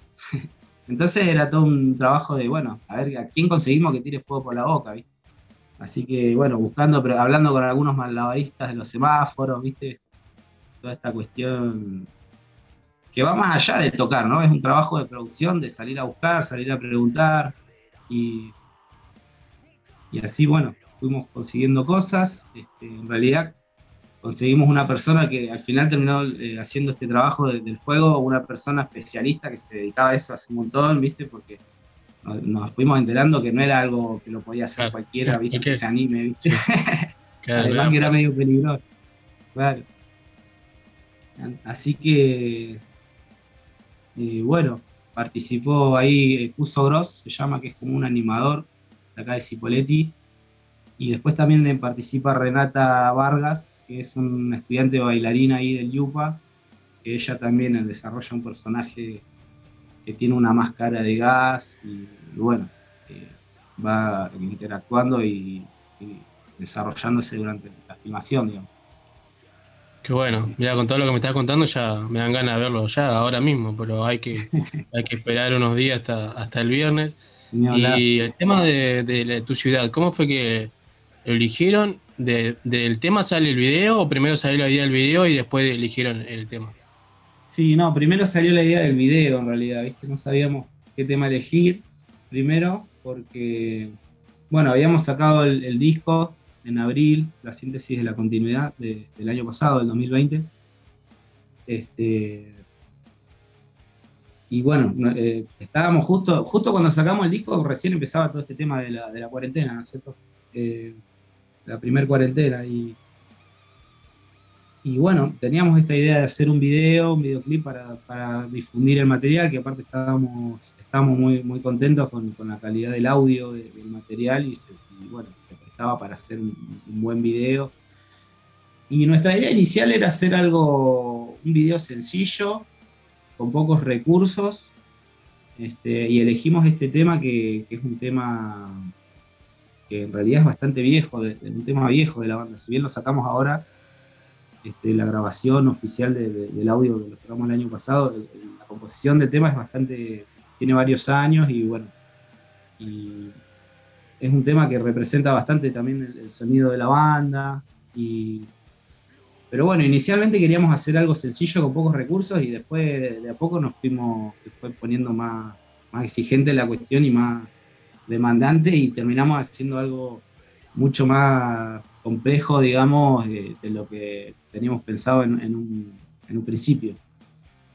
Este, por ahí suelen pasar estas cosas, que uno empieza con una idea pequeña y se termina agrandando mucho.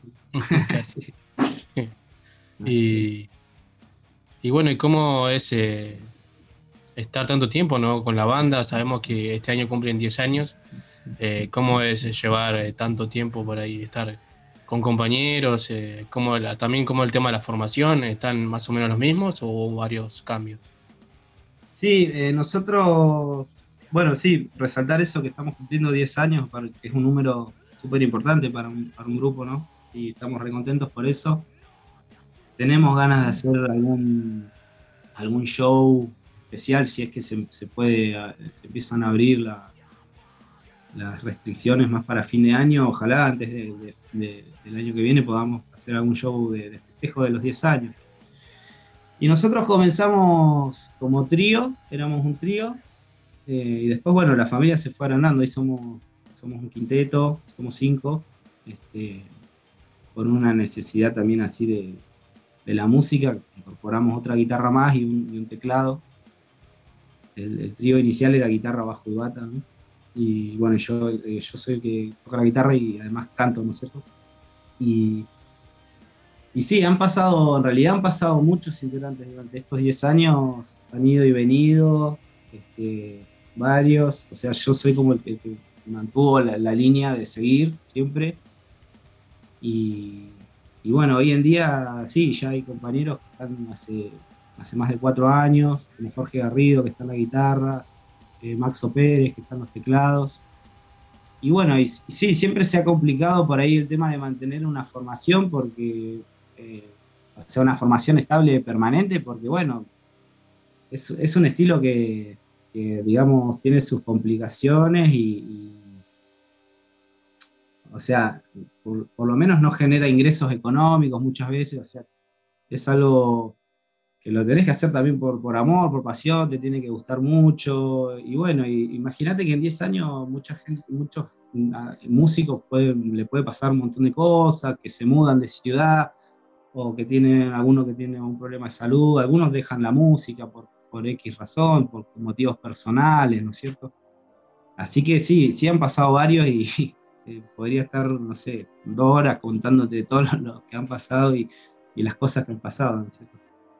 Pero bueno, contento hoy en día de, estar, de tener una formación estable, compañeros siempre tuve compañeros de fierro, que muy buenos músicos, que tienen mucha experiencia, este, que han tocado ya en varias bandas, este, que han grabado, y bueno, y sobre todo que sean excelentes personas, que sean buenas personas, porque el, vínculo siempre también es importantísimo, ¿cierto? Y bueno, agradecido por eso. Buenísimo, qué bueno, sí, realmente es, es un logro tener este proyecto tantos años y bueno, esperemos que, que por varios años más.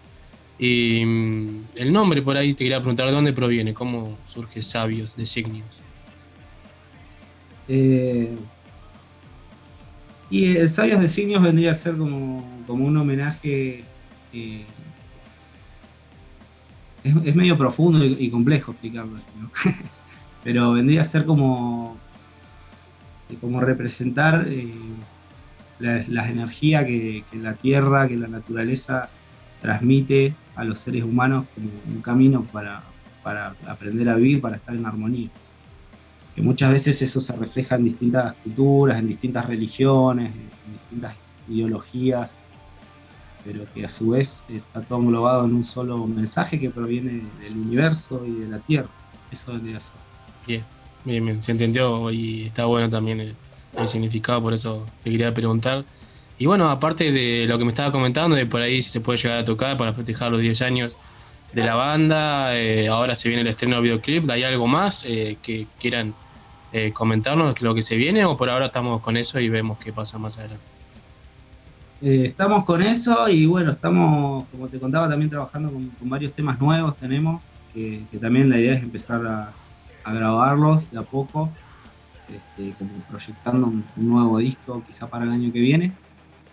Y también estamos trabajando con, un amigo de- que vive en La Plata, que es un amigo acá del barrio, que él también está, trabaja con el cine, es profesor de cine, y también trabaja- está elaborando un material nuestro, un tema nuestro, también de este mismo disco, este, que est- le está haciendo un videoclip también, ¿viste? Pero ya es algo como más ambiental, con imágenes, ¿viste? Tipo de drones, este, porque también es un tema un poco más así climático, eh, con el silencio haciendo.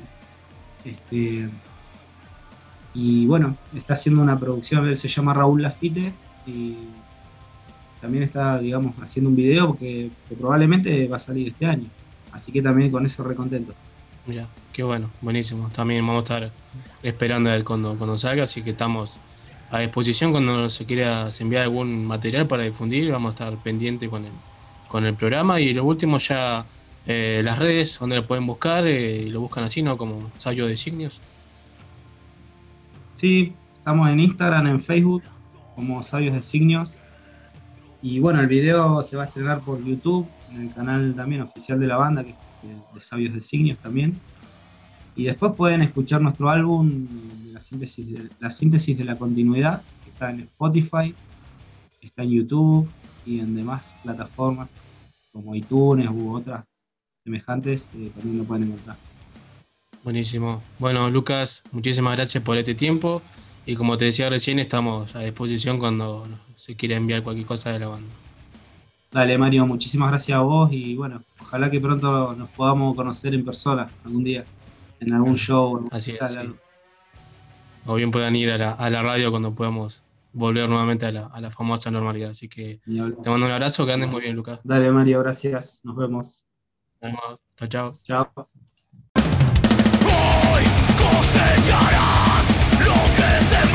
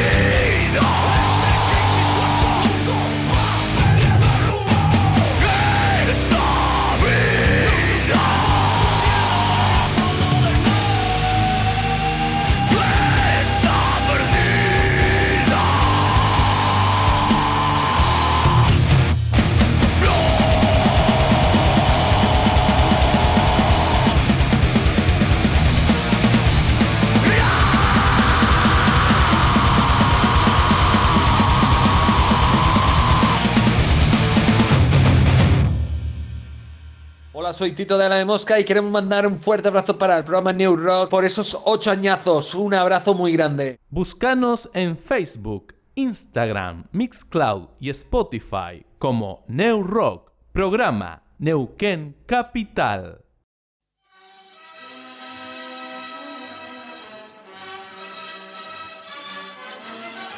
Se está quedando la unión como un corral sin gallinas. De tanto minero enfermo en el fondo de la mina.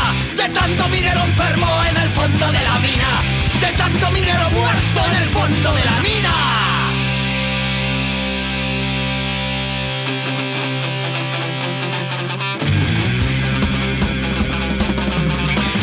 Una mierda jaula según bajes cobrarás. Y siempre acechando la muerte te sonreirá. Un trabajo ingrato a muchos da de comer. A cambio de sus pulmones silicosis por doquier. Mineros en lucha, reivindicación total. Mineros en lucha y un paso atrás. Mineros en lucha, reivindicación total. Mineros en lucha y un paso atrás.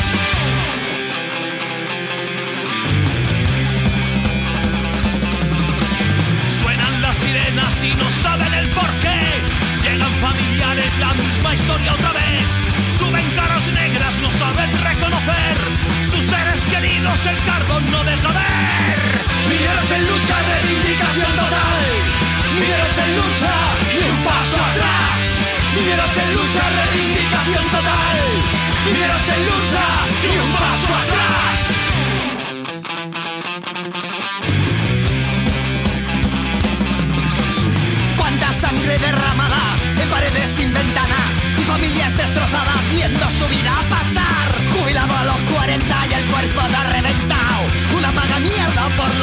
Prestados.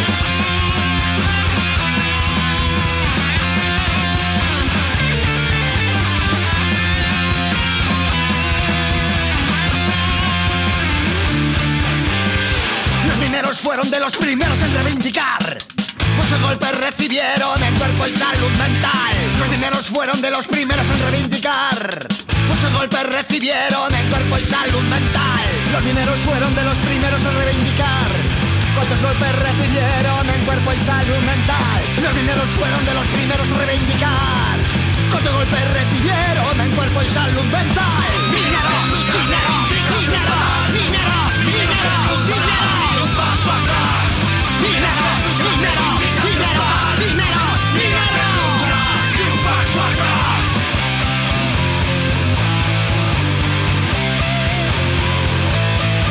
Traigo la camisa roja.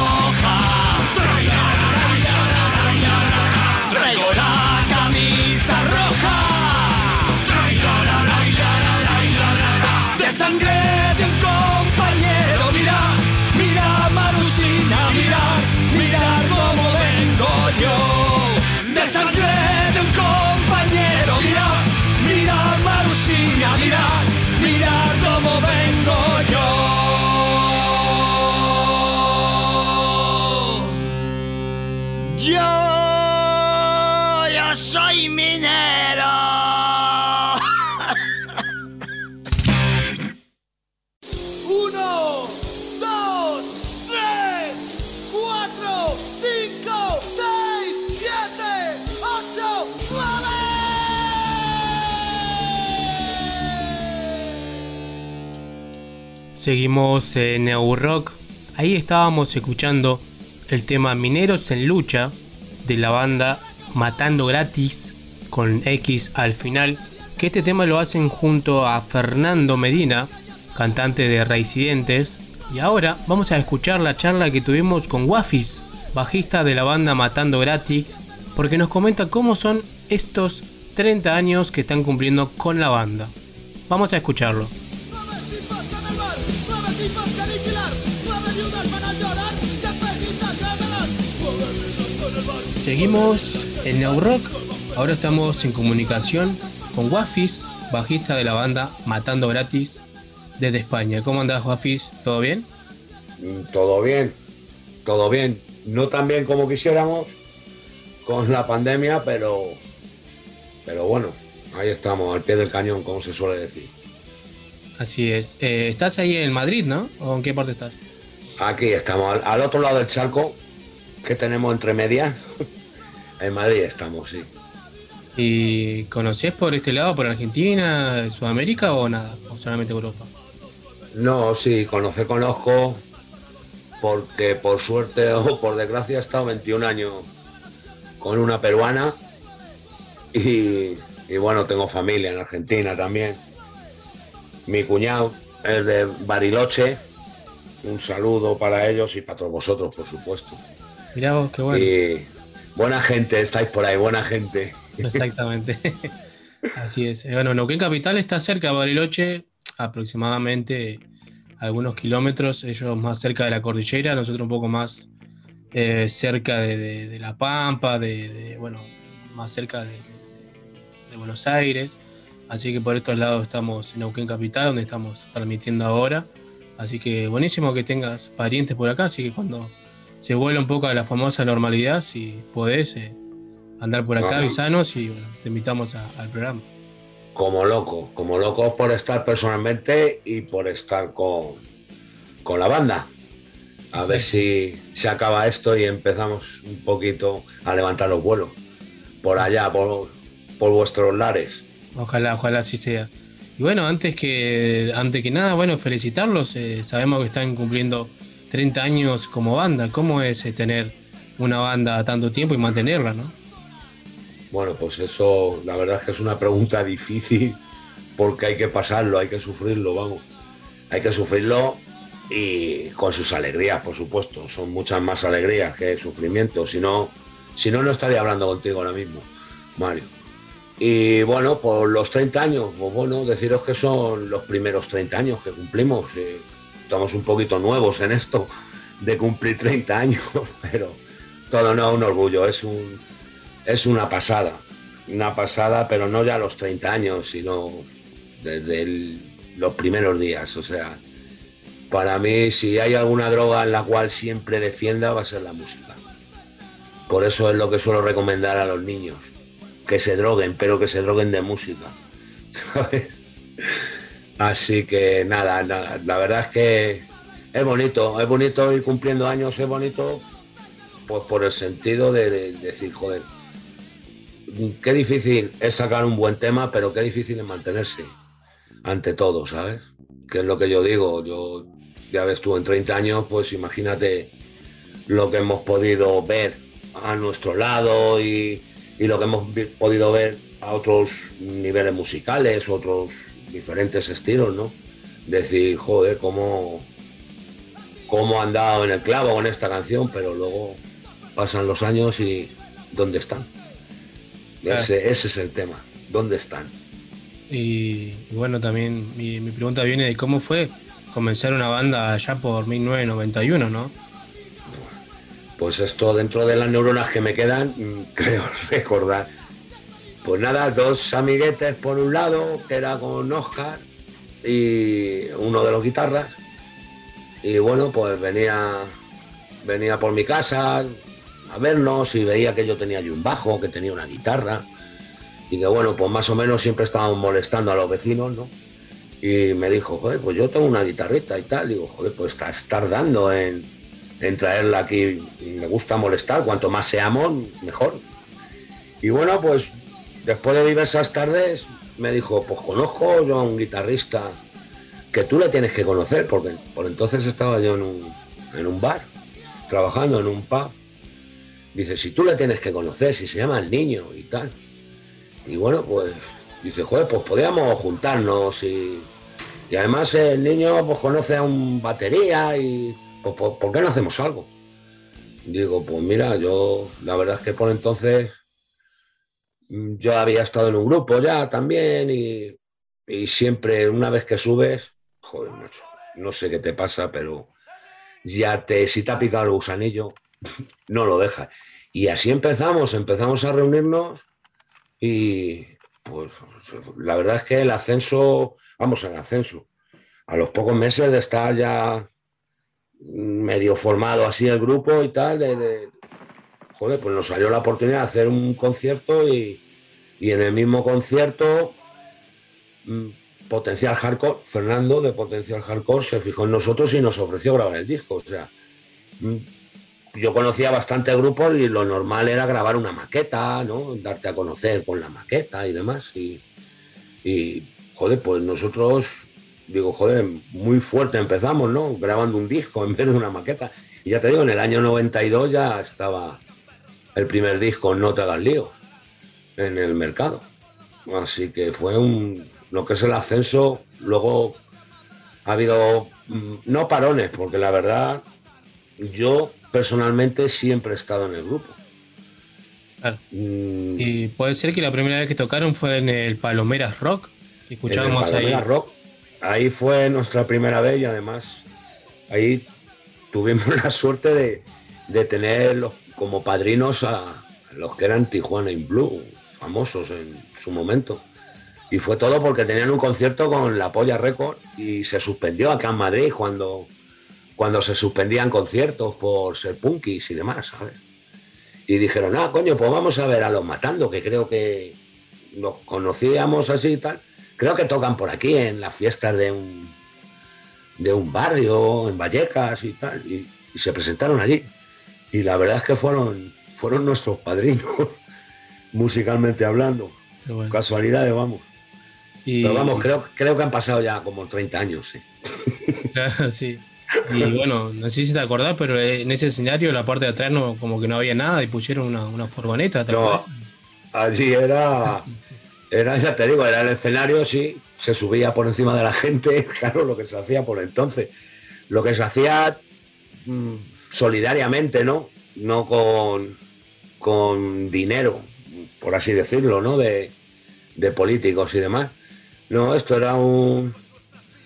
Era un festival, pues ya te digo, así alternativo, solidario, no se cobraba entrada, al aire libre y, y era una furgoneta que pusieron detrás como para decir, vamos a tener algo detrás que no, que no se vea más allá. y sí, es verdad, sí, ese es uno de los detalles de, de ese primer concierto. Eh, bueno, es una banda que está cumpliendo 30 años, como decías vos, pasaron por muchas cosas, más malas que buenas, pero bueno, todavía están acá. No, más, no, más, más buenas que malas. Ah, más, más buenas. Más buenas que malas, Mario. Mejor, mejor todavía. Eh, preguntarte, ¿no? En la actualidad, ¿cómo fue adecuarse a los festivales en streaming? Sabemos que han participado en varios, el Que Futuro, un gran saludo ahí a, a- a Rubén de, de Ecuador, así que un gran saludo para él también. Sí, desde luego que sí. Pues esto es o te adaptas o mueres. No nos ha quedado más remedio.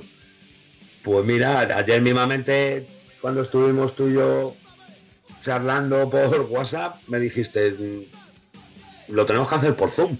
Y yo te dije, digo, joder, digo, Zoom. Y yo, a mí del Skype, como mucho del WhatsApp, no me saques. Y, y bueno, pues así lo estamos haciendo por Zoom, ¿no? Por eso te digo, esto es, es así, es ir hacia adelante. Oye, las, las nuevas tecnologías están ahí y, hay que aprovecharlas lo mejor posible.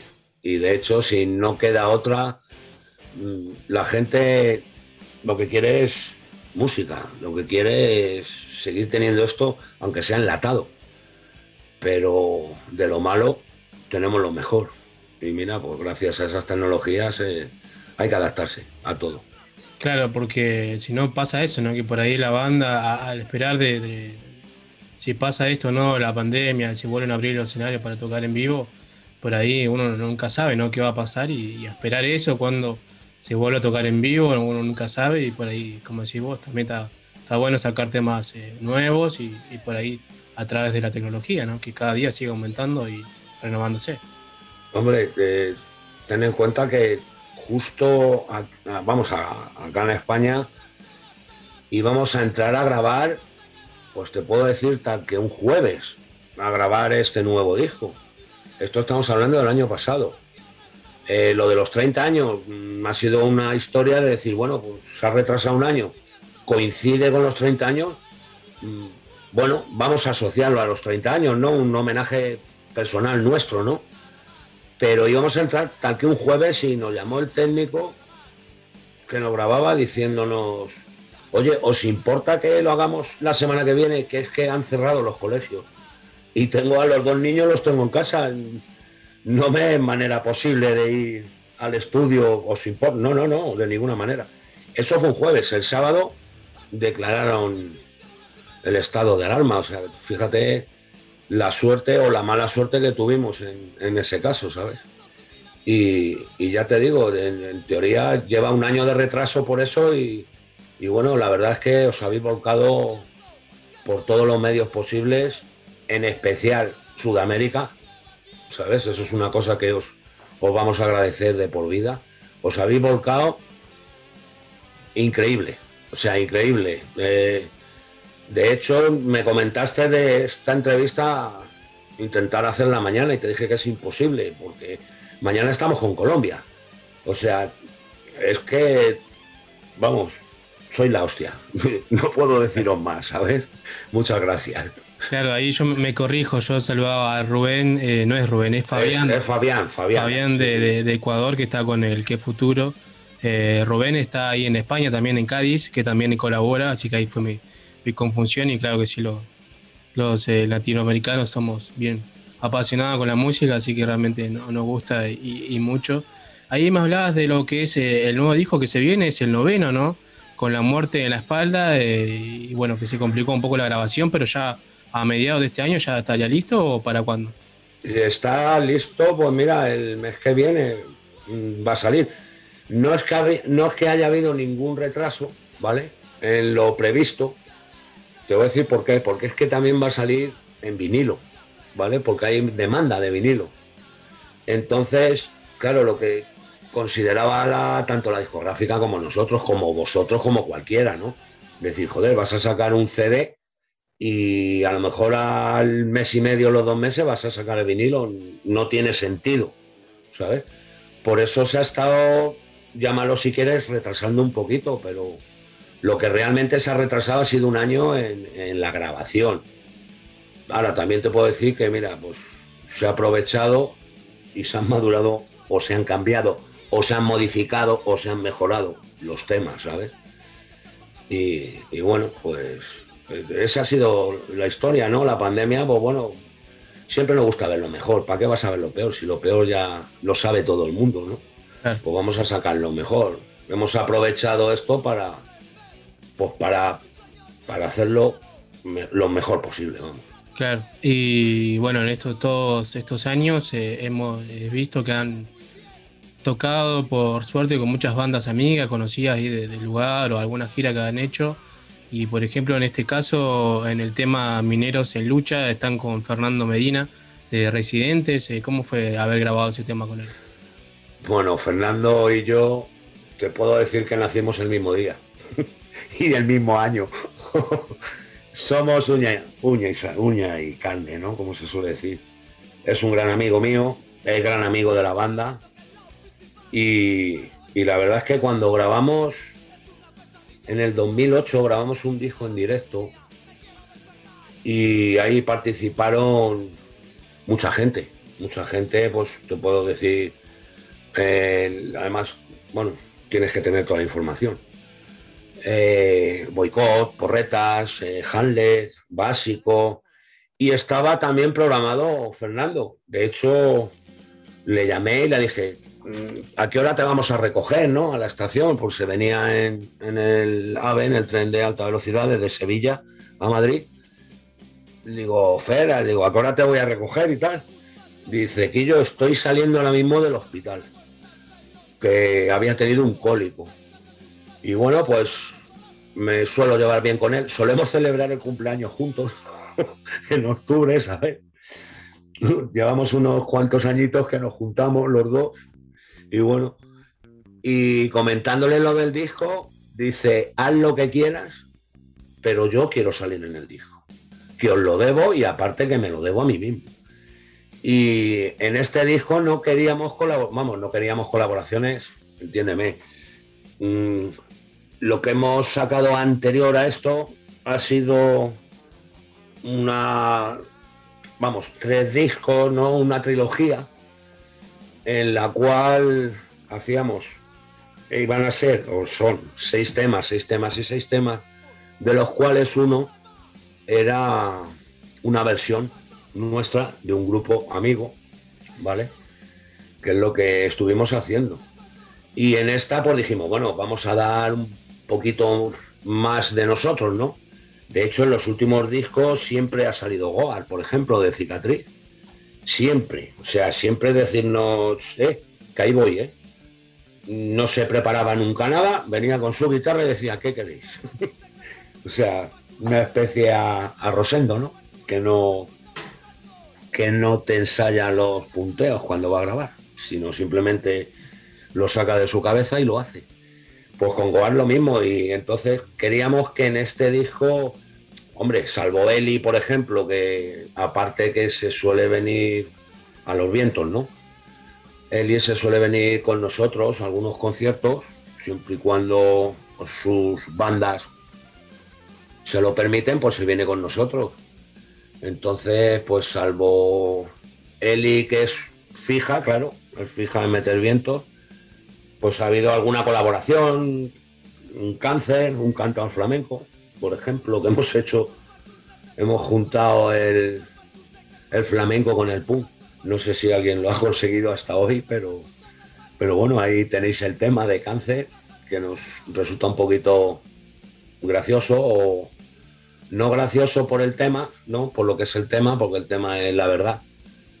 Y lo dedicamos a, pues, a toda la gente que lo ha pasado o que ha vivido con ello o que ha vivido junto a ello. ¿Sabes? Es un. Por desgracia lo pasamos en- con nosotros, ¿no? En un caso y tal, y, y bueno, y salió este tema. Y hay un cantador flamenco y hay una guitarra, pero vamos, con- por lo demás no teníamos pensado meter ningún. ningún. una colaboración. Pero se me puso cabezón Fernando y que yo, búscate la vida como quieras, pero ya sabes. Y bueno, yo lo comenté a la banda, digo, sabéis lo que, lo que me ha dicho, ¿no? O sea que vamos a buscarnos uno de los temas para Fernando y, y bueno, y fue con Mineros. Y la verdad es que el mamonazo se ha merado con nosotros. Bueno. Y agradecérselo, claro, eso ya eso ya lo sabe él, que no hace falta ni, ni que lo diga. Así que, que Bueno, nada, eso, es- esa es la historia, Mario.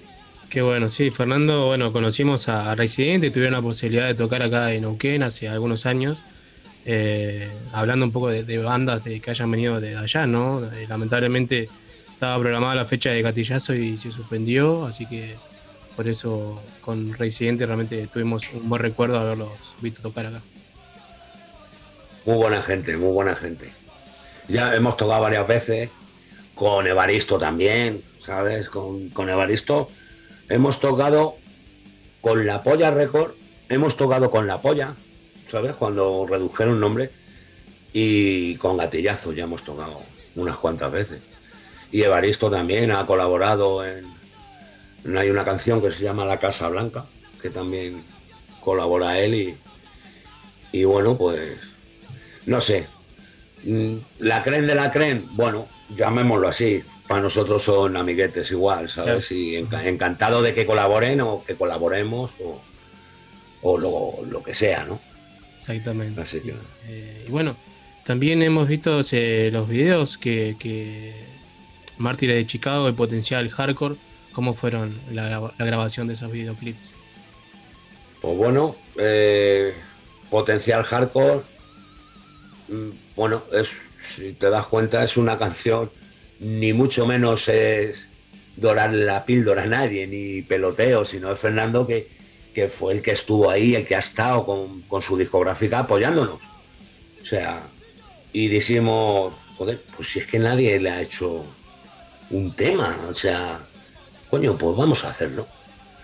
Y lo hicimos, vamos, en la historia, y se lo dijimos a Fernando. Fernando, vete preparando que este videoclip lo pagas tú. Encantado, además co- coincide con sus 35 años. ¿Sabes? O sea, y, un poco la canción te va contando lo que es la historia de, de Potencial Hardcore, pues desde Andanada 7, ¿sabes? Desde, desde el principio y, y bueno, ahí estábamos. Mártires de Chicago. Bueno, pues Mártires de Chicago, de Chicago es historia. O sea, es un poquito de historia. Gracias a ella, entre comillas, ¿no? Tenemos la jornada de 40 horas semanales. ¿no? Es, un- es, es- historia pura. O sea, es indagar, indagar en, libros, indagar en, lo que es la historia, Mario. Eh, igual que, que el título de Con la muerte en la espalda, es cuando la novena antifascista entró en, en París. No creemos en guerras, ni nos gustan, pero tampoco pienso que debemos olvidar, ¿no? Un pasado para que no se vuelva a repetir, ojo. ¿eh? Exactamente. Las guerras nunca pueden ser buenas, nunca. Sí. Pero también está claro que, que hay gente que, que héroes, llámalos como quieras, pero hay que tener un par de ellos bien montados para, para siendo como son los, los poquitos, hacer lo que hicieron. Entonces nuestro homenaje también es histórico. Sí. Y luego tenemos también el... A ver, ¿cuál es el otro que hay? Eh, está Mártires y está el de, sí, el que hemos hablado de Potencial Hardcore. Y creo que, no sé, no sé si va a salir otro más. No, es que claro, me estoy confundiendo porque es que como van sacando los singles, la discográfica. Vale, no, no, no, son esos dos los que hay. Bien. Pues nada, es, es- esa es la historia de, de ambos. Bien. Y justamente venía ahora al caso la pregunta, ¿no? Próximos proyectos, ¿qué se viene? Bueno, presentar el nuevo disco eh, con la muerte en la espalda cuando ya esté listo y qué más. Pues de momento esto lo suele llevar más el niño. Cada uno nos, vamos, nos dedicamos a una cosa fuera de lo que es la música, ¿sabes? O sea, somos tan, tan sole- tan, yo qué sé, tan poco dentro de las reglas, ¿sabes? Aunque a veces, hombre, te tienes que guiar por un manager, te tienes que guiar por cuando entras así en, en historias grandes, pues claro, no te da abasto hacerlo más, ¿sabes? Y de, de momento, pues bueno, esperando un poquito a ver qué pasa realmente cuando, cuando se abra un poquito la mano con esto de la pandemia. Esperando un poquito porque, claro, va a ser, pienso que va a ser una cosa que, se va a abrir y, y va a haber conciertos por todos los lados, ojalá, ¿sabes? Ojalá. Pero ten en cuenta que una de las primeras cosas que tenemos es cogernos, cruzar el charco, ir a veros, porque os lo debemos. Os lo debemos como os habéis portado. Ya te digo, Argentina, México, Colombia, Ecuador, yo que sé. Mucha gente, ¿sabes? Mucha gente que estáis allá, que os habéis preocupado, os habéis molestado en, en llamarnos, en ponernos en contacto conmigo, en montar esta serie de entrevistas, mm, conciertos, llámalo lo que quieras, ¿sabes? Claro. También, Y también un gran saludo a Abel García, que ya tiene como dos tres asados que hay que pagarle acá para cuando venga, así que se puede él. sí, sí. Además que sí. Perdón. Pues nada, eso es, eso es lo que tenemos. De momento, eh, claro, pues, faltar no va a faltar conciertos, claro. Y más cuando tienes una presentación por medio. Nosotros como locos, ¿sabes? En el aire, en el aire hay cosas, sí, hay cosas, pero esto es como todo, no nos gusta hablar hasta que no estén, ¿sabes? Exactamente, no, no hay que quemarla.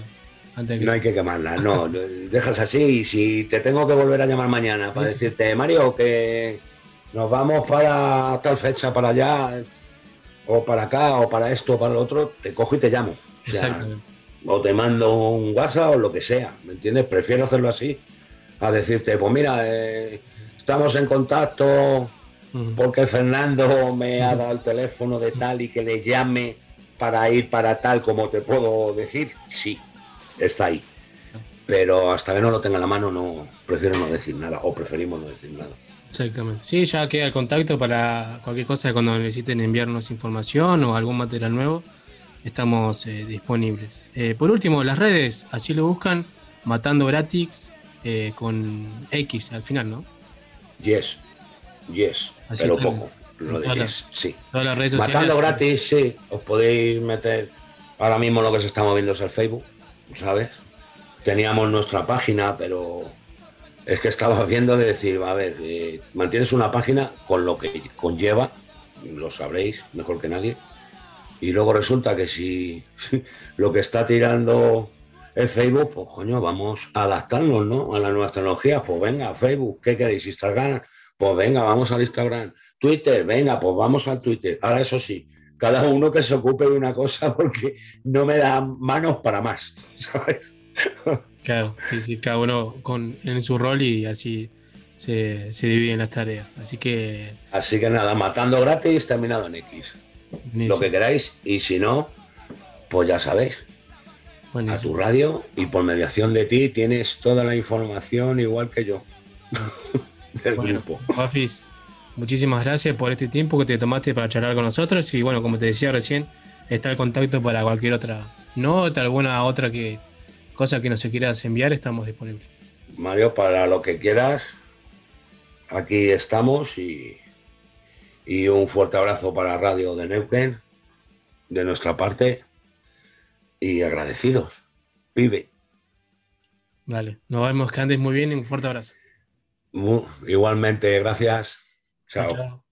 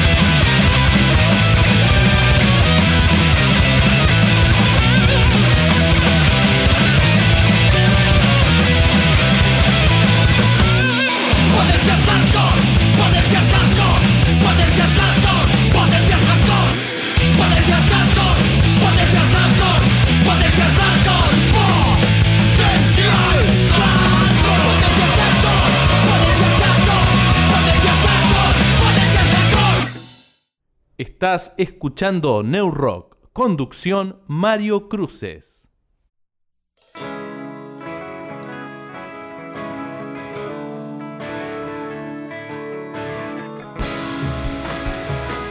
Bueno, ya en el último bloque de New Rock, nuevamente agradecer a todos quienes aportaron a través de Cafecito, esta plataforma donde uno puede hacerse un usuario y compartir con sus amigos, sus conocidos, sus familiares para que puedan apoyar este proyecto con un humilde aporte, ¿no? Así que muchísimas gracias.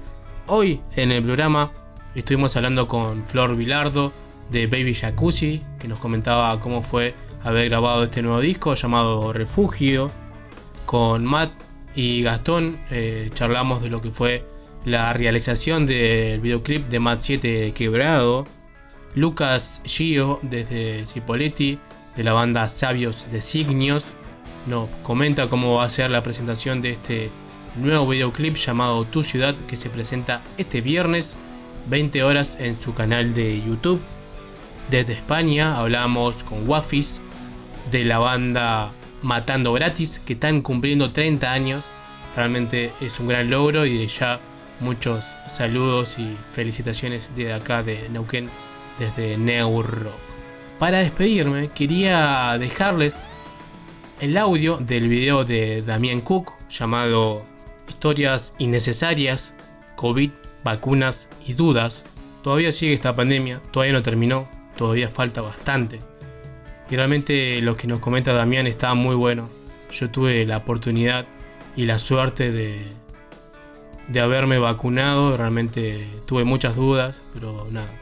El que puede y tiene la oportunidad de hacerlo, realmente tiene que hacerlo. Es algo que va a ayudar y mucho a que pase esta, esta pandemia, ¿no? El COVID.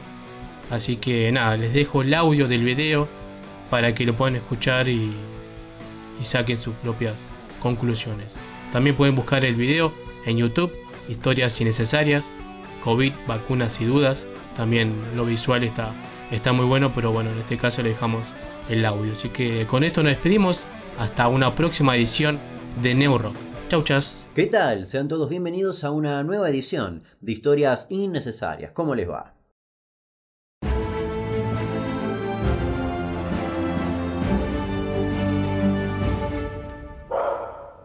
Este es un video que puede envejecer o muy bien o muy mal. Está hecho con la mejor evidencia posible al día de hoy, junio de 2021. ¿A qué voy con esto? A que si somos extremistas podemos reconocer dos opciones. Opción 1, las vacunas continúan siendo seguras y efectivas, ups, spoiler, contra el COVID, logramos derrotar a la pandemia y volvemos a ser felices y a tener una vida normal y a impregnarnos de sudor ajeno en algún recital o en algún boliche. Opción 2, nuevas variantes completamente destructivas del COVID comienzan a surgir, las vacunas dejan de ser tan efectivas pero continúan siendo seguras, pero lamentablemente eso nos lleva a la inminente destrucción de la raza humana culpa del COVID, en cuyo caso eso no me interesa porque estaríamos todos muertos y nadie estaría viendo este video. Pero en fin, después de ese tranquilizador y sereno mensaje, empecemos con este video, no sin antes agradecer al señor Juan Manuel Carballeda, también conocido como Carva, por su enorme ayuda en la corrección de este guion y felicitaciones nuevamente por tu libro que me lo liquidé en dos días exactos. Y ahora sí, empecemos. Hablemos un poco de las vacunas contra el COVID.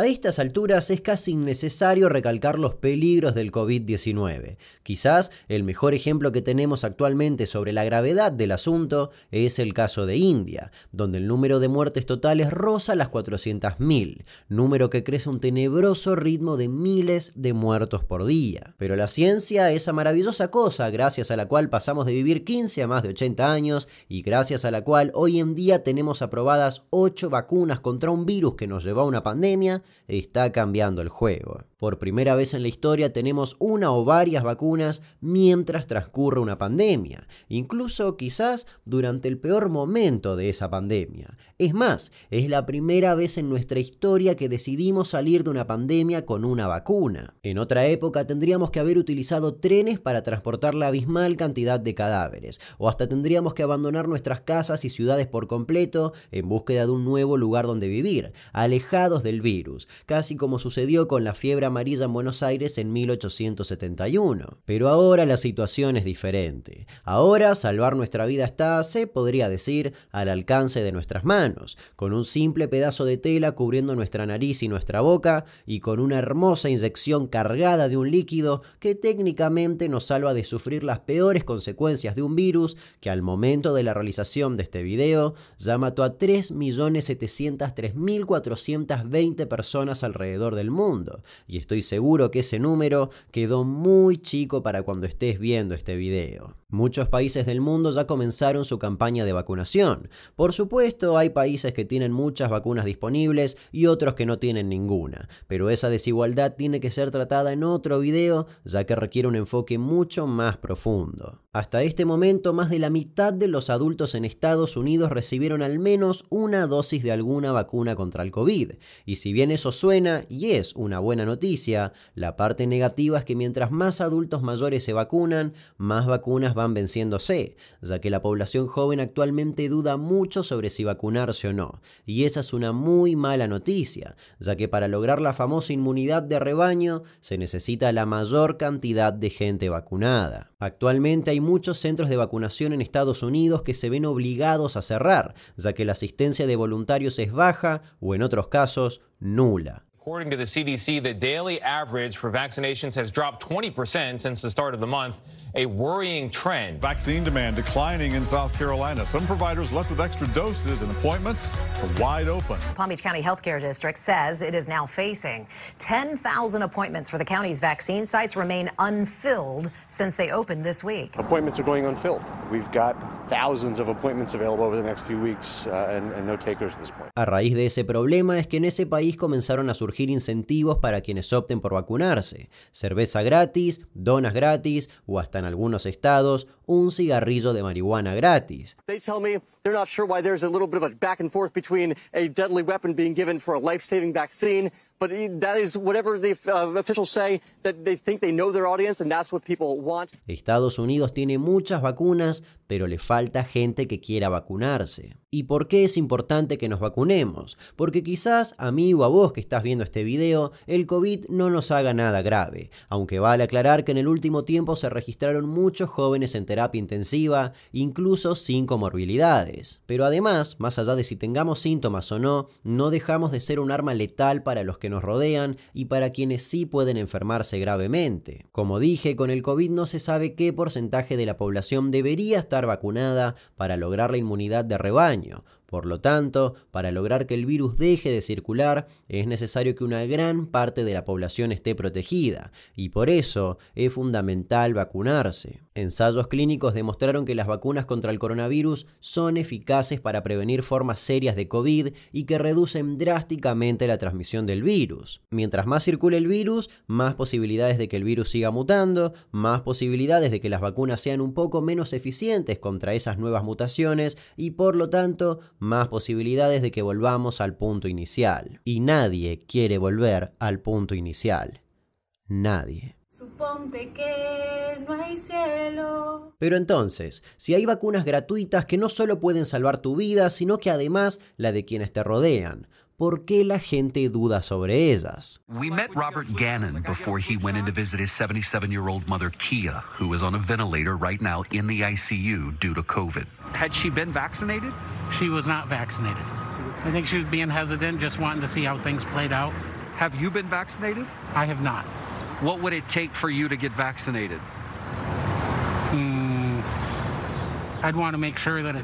Dudamos por una cantidad de razones. En primer lugar, es lógico tener miedo. Estamos hablando de algo que nos vamos a meter en nuestro cuerpo. Es obvio querer lo mejor tanto para nosotros como para nuestros amigos y familiares. Y ojo, quiero recalcar que estoy hablando de dudar. Dudar no significa convertirse en antivacunas. Dudar significa justamente dudar, no saber. El problema es que si dudas, probablemente elijas no vacunarte. Por eso, mi idea con este video es despejar la mayor cantidad posible de esas dudas, ya que todas las preguntas que tengas sobre las vacunas tienen respuesta. Solamente tenés que buscarlas. Y antes de adentrarnos en los mitos que más dudas generan, saquémonos de encima la teoría quizás más insólita y al mismo tiempo la más fácil de responder. Bill Gates quiere controlarnos colocándonos microchips junto a las vacunas. No, eso no es verdad por el simple hecho de que esa tecnología no existe, por no mencionar que sería algo extremadamente caro de realizar. Ese rumor se inició porque la Fundación Gates realizó hace muchos años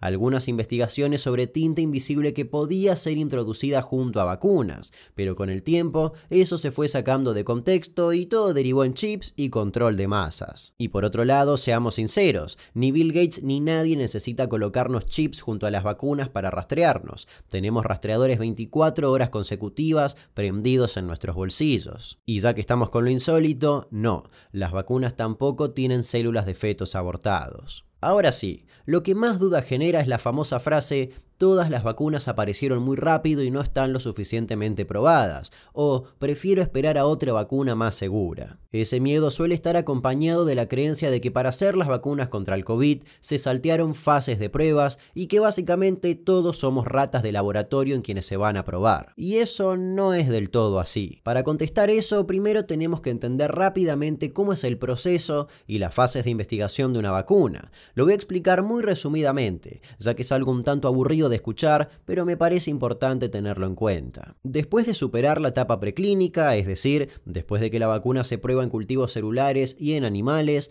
llega la parte de los ensayos clínicos, es decir, pruebas en seres humanos. En la fase 1 se administra la vacuna a un pequeño grupo de personas. En la fase 2 se amplía ese número de personas y se trata de ajustar las dosis necesarias y confirmar su seguridad. En la fase 3 se demuestra que la vacuna es segura y eficaz en un ensayo con decenas de miles de personas de diferentes edades. Consiste en elegir a dos grupos de personas. A un grupo se le da la vacuna real y al otro un placebo. Luego siguen con su vida normal. Pero ni el paciente ni el médico saben si recibieron la vacuna o el placebo. Después queda esperar y ver cuántos se contagiaron de cada grupo. Así se calcula la eficacia. Si los resultados son favorables, las autoridades regulatorias aprueban la vacuna. Por ejemplo, en el caso de Argentina, el ente encargado de aprobarla es la ANMAT, que debe autorizar una nueva vacuna de acuerdo a normas nacionales. Y una vez que ya está disponible para la población, la vacuna sigue siendo monitoreada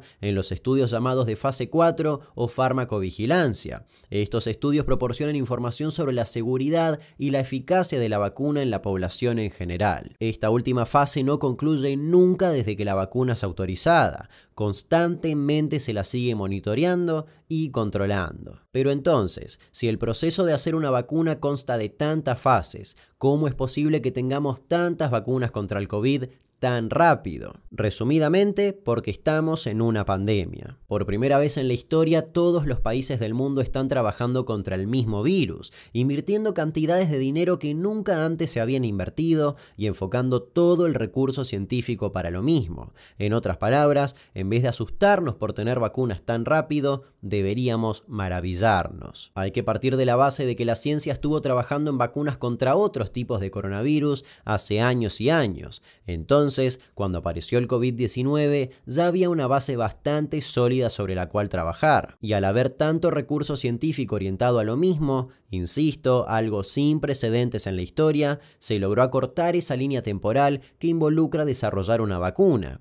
Cosas que normalmente se hacen de forma lineal, ahora se podían hacer al mismo tiempo que otras. Es importante diferenciar lo que es llevar a cabo una investigación clínica en un contexto tradicional y otro en pandemia. La forma tradicional es un proceso muy largo que demanda varios años y que además es muy costoso. Involucra seguir una secuencia lineal de pasos y en el que se realizan múltiples pausas para análisis de datos. En cambio, en un contexto pandémico, se inicia rápidamente y se ejecutan muchos pasos en paralelo. Por ejemplo, para plataformas con experiencia en humanos, la fase 1 clínica de los ensayos puede realizarse en simultáneo con las pruebas en animales. Se realizan fases en forma paralela, al mismo tiempo que se mantienen estrictas normas clínicas y de seguridad. Además, el hecho de que el virus circule tanto en todo el mundo hace que la fase 3 lleve mucho menos tiempo, ya que los participantes se contagian mucho más rápido y por consecuencia se puede calcular la eficacia rápidamente. En pocas palabras, en este preciso momento, el mundo entero es un laboratorio perfecto para desarrollar vacunas contra el COVID.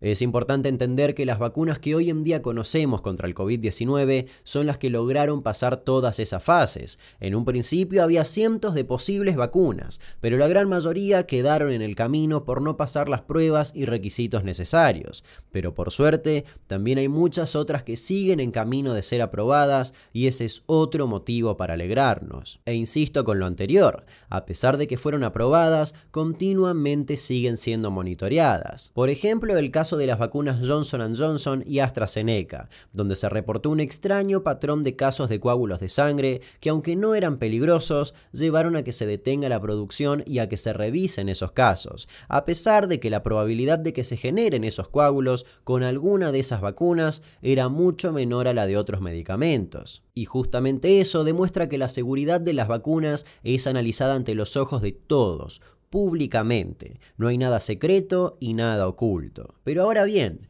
¿Qué pasa con los efectos adversos? Se decía que las vacunas de Moderna y Pfizer podían generar efectos adversos graves como enfermedades neurológicas en un año, o que en 10 años podía matarte, o que te iba a dar Alzheimer, pero no hay evidencia ni estudios creíbles sobre eso. También se decía que causaban infertilidad, pero nuevamente no hay evidencia que apoye eso. Es más, cuando se hacían las pruebas para la vacuna Pfizer, varias mujeres quedaron embarazadas, y la única que perdió el embarazo había recibido un placebo. Y no, las vacunas tampoco pueden alterar tu ADN. El mito más fuerte es que la vacuna puede darte efectos secundarios más graves que el propio COVID.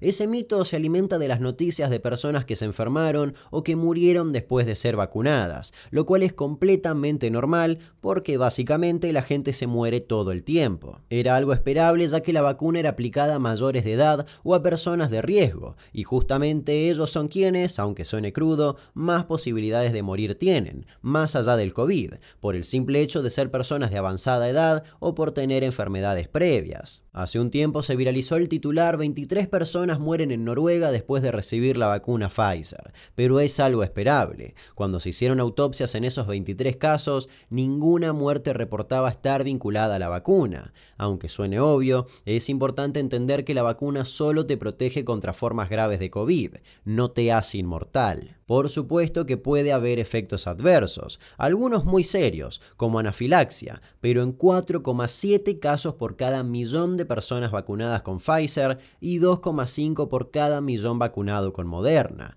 y solo suele ocurrir en personas con historial de alergias severas. Las vacunas de AstraZeneca y las de Janssen se asociaron a casos muy raros de trombos sanguíneos, es decir, coágulos y disminución de plaquetas. Sin embargo, el riesgo de que esto suceda es extremadamente bajo, un 0,0004% con AstraZeneca y un 0,0008% con Janssen. Es más, es más probable que presentes trombosis asociada al uso de anticonceptivos orales o hasta por viajar en avión pero la gran mayoría de los efectos adversos suelen ser dolor de cabeza, articulaciones, dolor de brazo, un poco de fiebre o quizás absolutamente nada. En Argentina, según el último informe de vigilancia de seguridad en vacunas, el 99,2% de los eventos reportados luego de la vacunación fueron leves y moderados. Es muy poco probable que después de recibir la vacuna contra el COVID-19 se produzcan efectos secundarios graves o que causen un problema de salud a largo plazo. El monitoreo de la vacunación demostró históricamente que los efectos secundarios generalmente ocurren dentro de las seis semanas posteriores a la vacunación.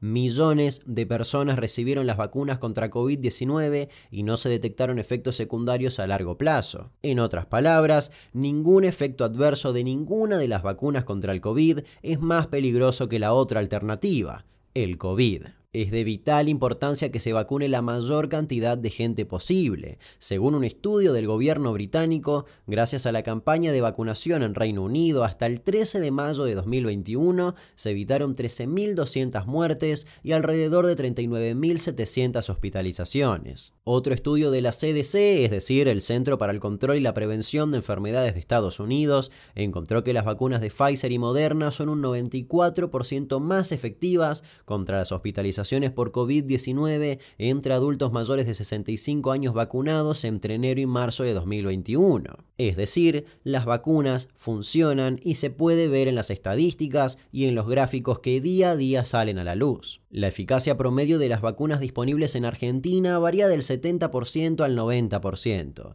Eso significa que, en algunos casos, las personas pueden contraer la enfermedad, ya que ninguna vacuna es 100% efectiva, pero sí es 100% efectiva para prevenir las formas severas de la enfermedad. Es decir, si te vacunas con una de un porcentaje un poco menor de eficacia, tenés más posibilidades de enfermarte, pero de ninguna manera vas a sufrir las graves consecuencias. En Argentina, el 95% de los pacientes en terapia intensiva no están vacunados, justamente porque las vacunas previenen estos casos. Además, se ve una reducción muy drástica de la ocupación en mayores, que son quienes recibieron la vacuna en un principio. Y antes de repasar rápidamente cuáles son las vacunas disponibles al día de hoy, hay que aclarar que la inmunidad que genera la vacuna no depende solo de los anticuerpos. Existe la inmunidad celular que no puede medirse tan fácilmente como los anticuerpos. Ahora bien, ¿qué vacunas podemos encontrar actualmente? Quizás la que más conozcas, la Sputnik, desarrollada por el Centro Nacional de Investigación de Epidemiología y Microbiología Gamaleya en Rusia.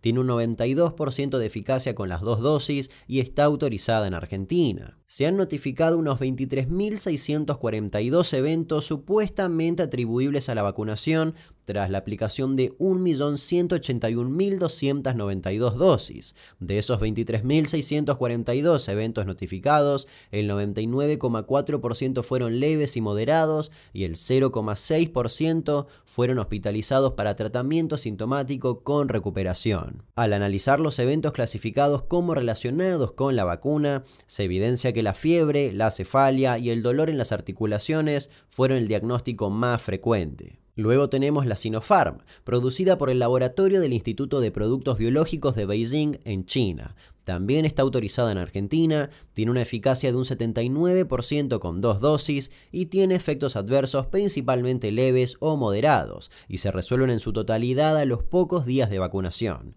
Los más frecuentes son dolor en el sitio de la inyección, fatiga, fiebre transitoria, dolor de cabeza, diarrea, tos y disnea.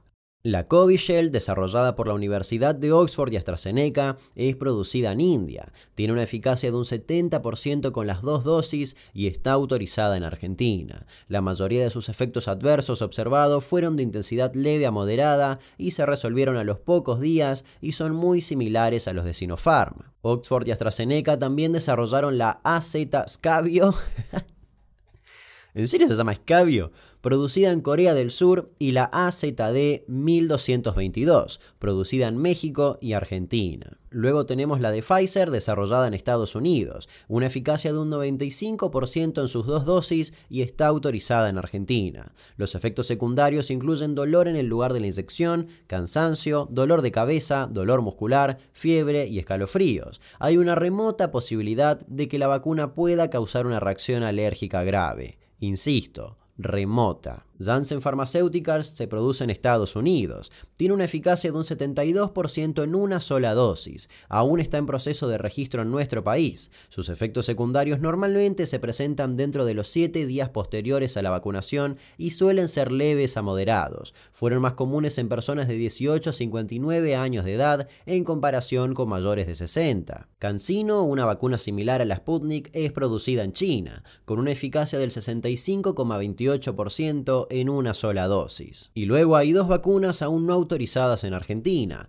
Coronavac de Sinovac con una eficacia de un 50,4% de dos dosis y Moderna de Estados Unidos con una eficacia de un 94% en dos dosis. En fin, para cerrar, al día de hoy el COVID mató a 3.703.420 personas, mientras que las muertes por efectos secundarios graves derivados de la vacunación son extremadamente raras. Es normal tener preguntas y dudar acerca de este tema, pero hay muchas respuestas, solo tenemos que buscarlas y no quedarnos con el primer titular que leamos. Y no te enojes con quien duda de las vacunas, no lo hace porque piensan destruir al mundo, lo hace porque nos llega de demasiada información. Y lamentablemente de esa demasiada información, la gran mayoría es información de mala calidad y con pocos fundamentos, que lamentablemente es la que más fácil se viraliza y la que normalmente optamos creer. Dudemos, investiguemos y... Venga el líquido.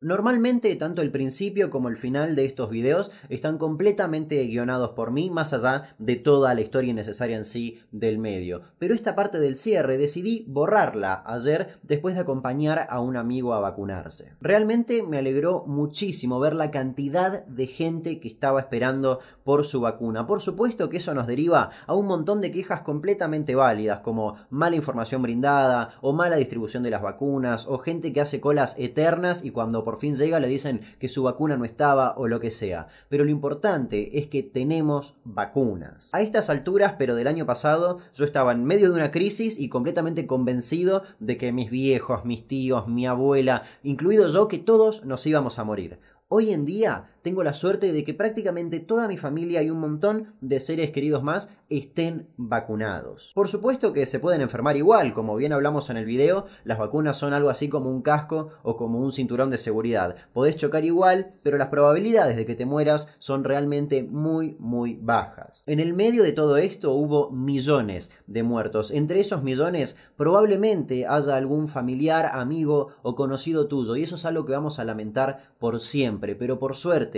ahora tenemos vacunas y la posibilidad de que pasemos por ese horrible momento que quizás pasaste de tener a un familiar internado y no poder ni siquiera acercarte a despedirlo son muchísimo, muchísimo menores. Me encantaría ya estar vacunado y poder contarles que me vacuné, pero lamentablemente, o bueno, o por suerte, todavía no me toca ya que tengo 24 años.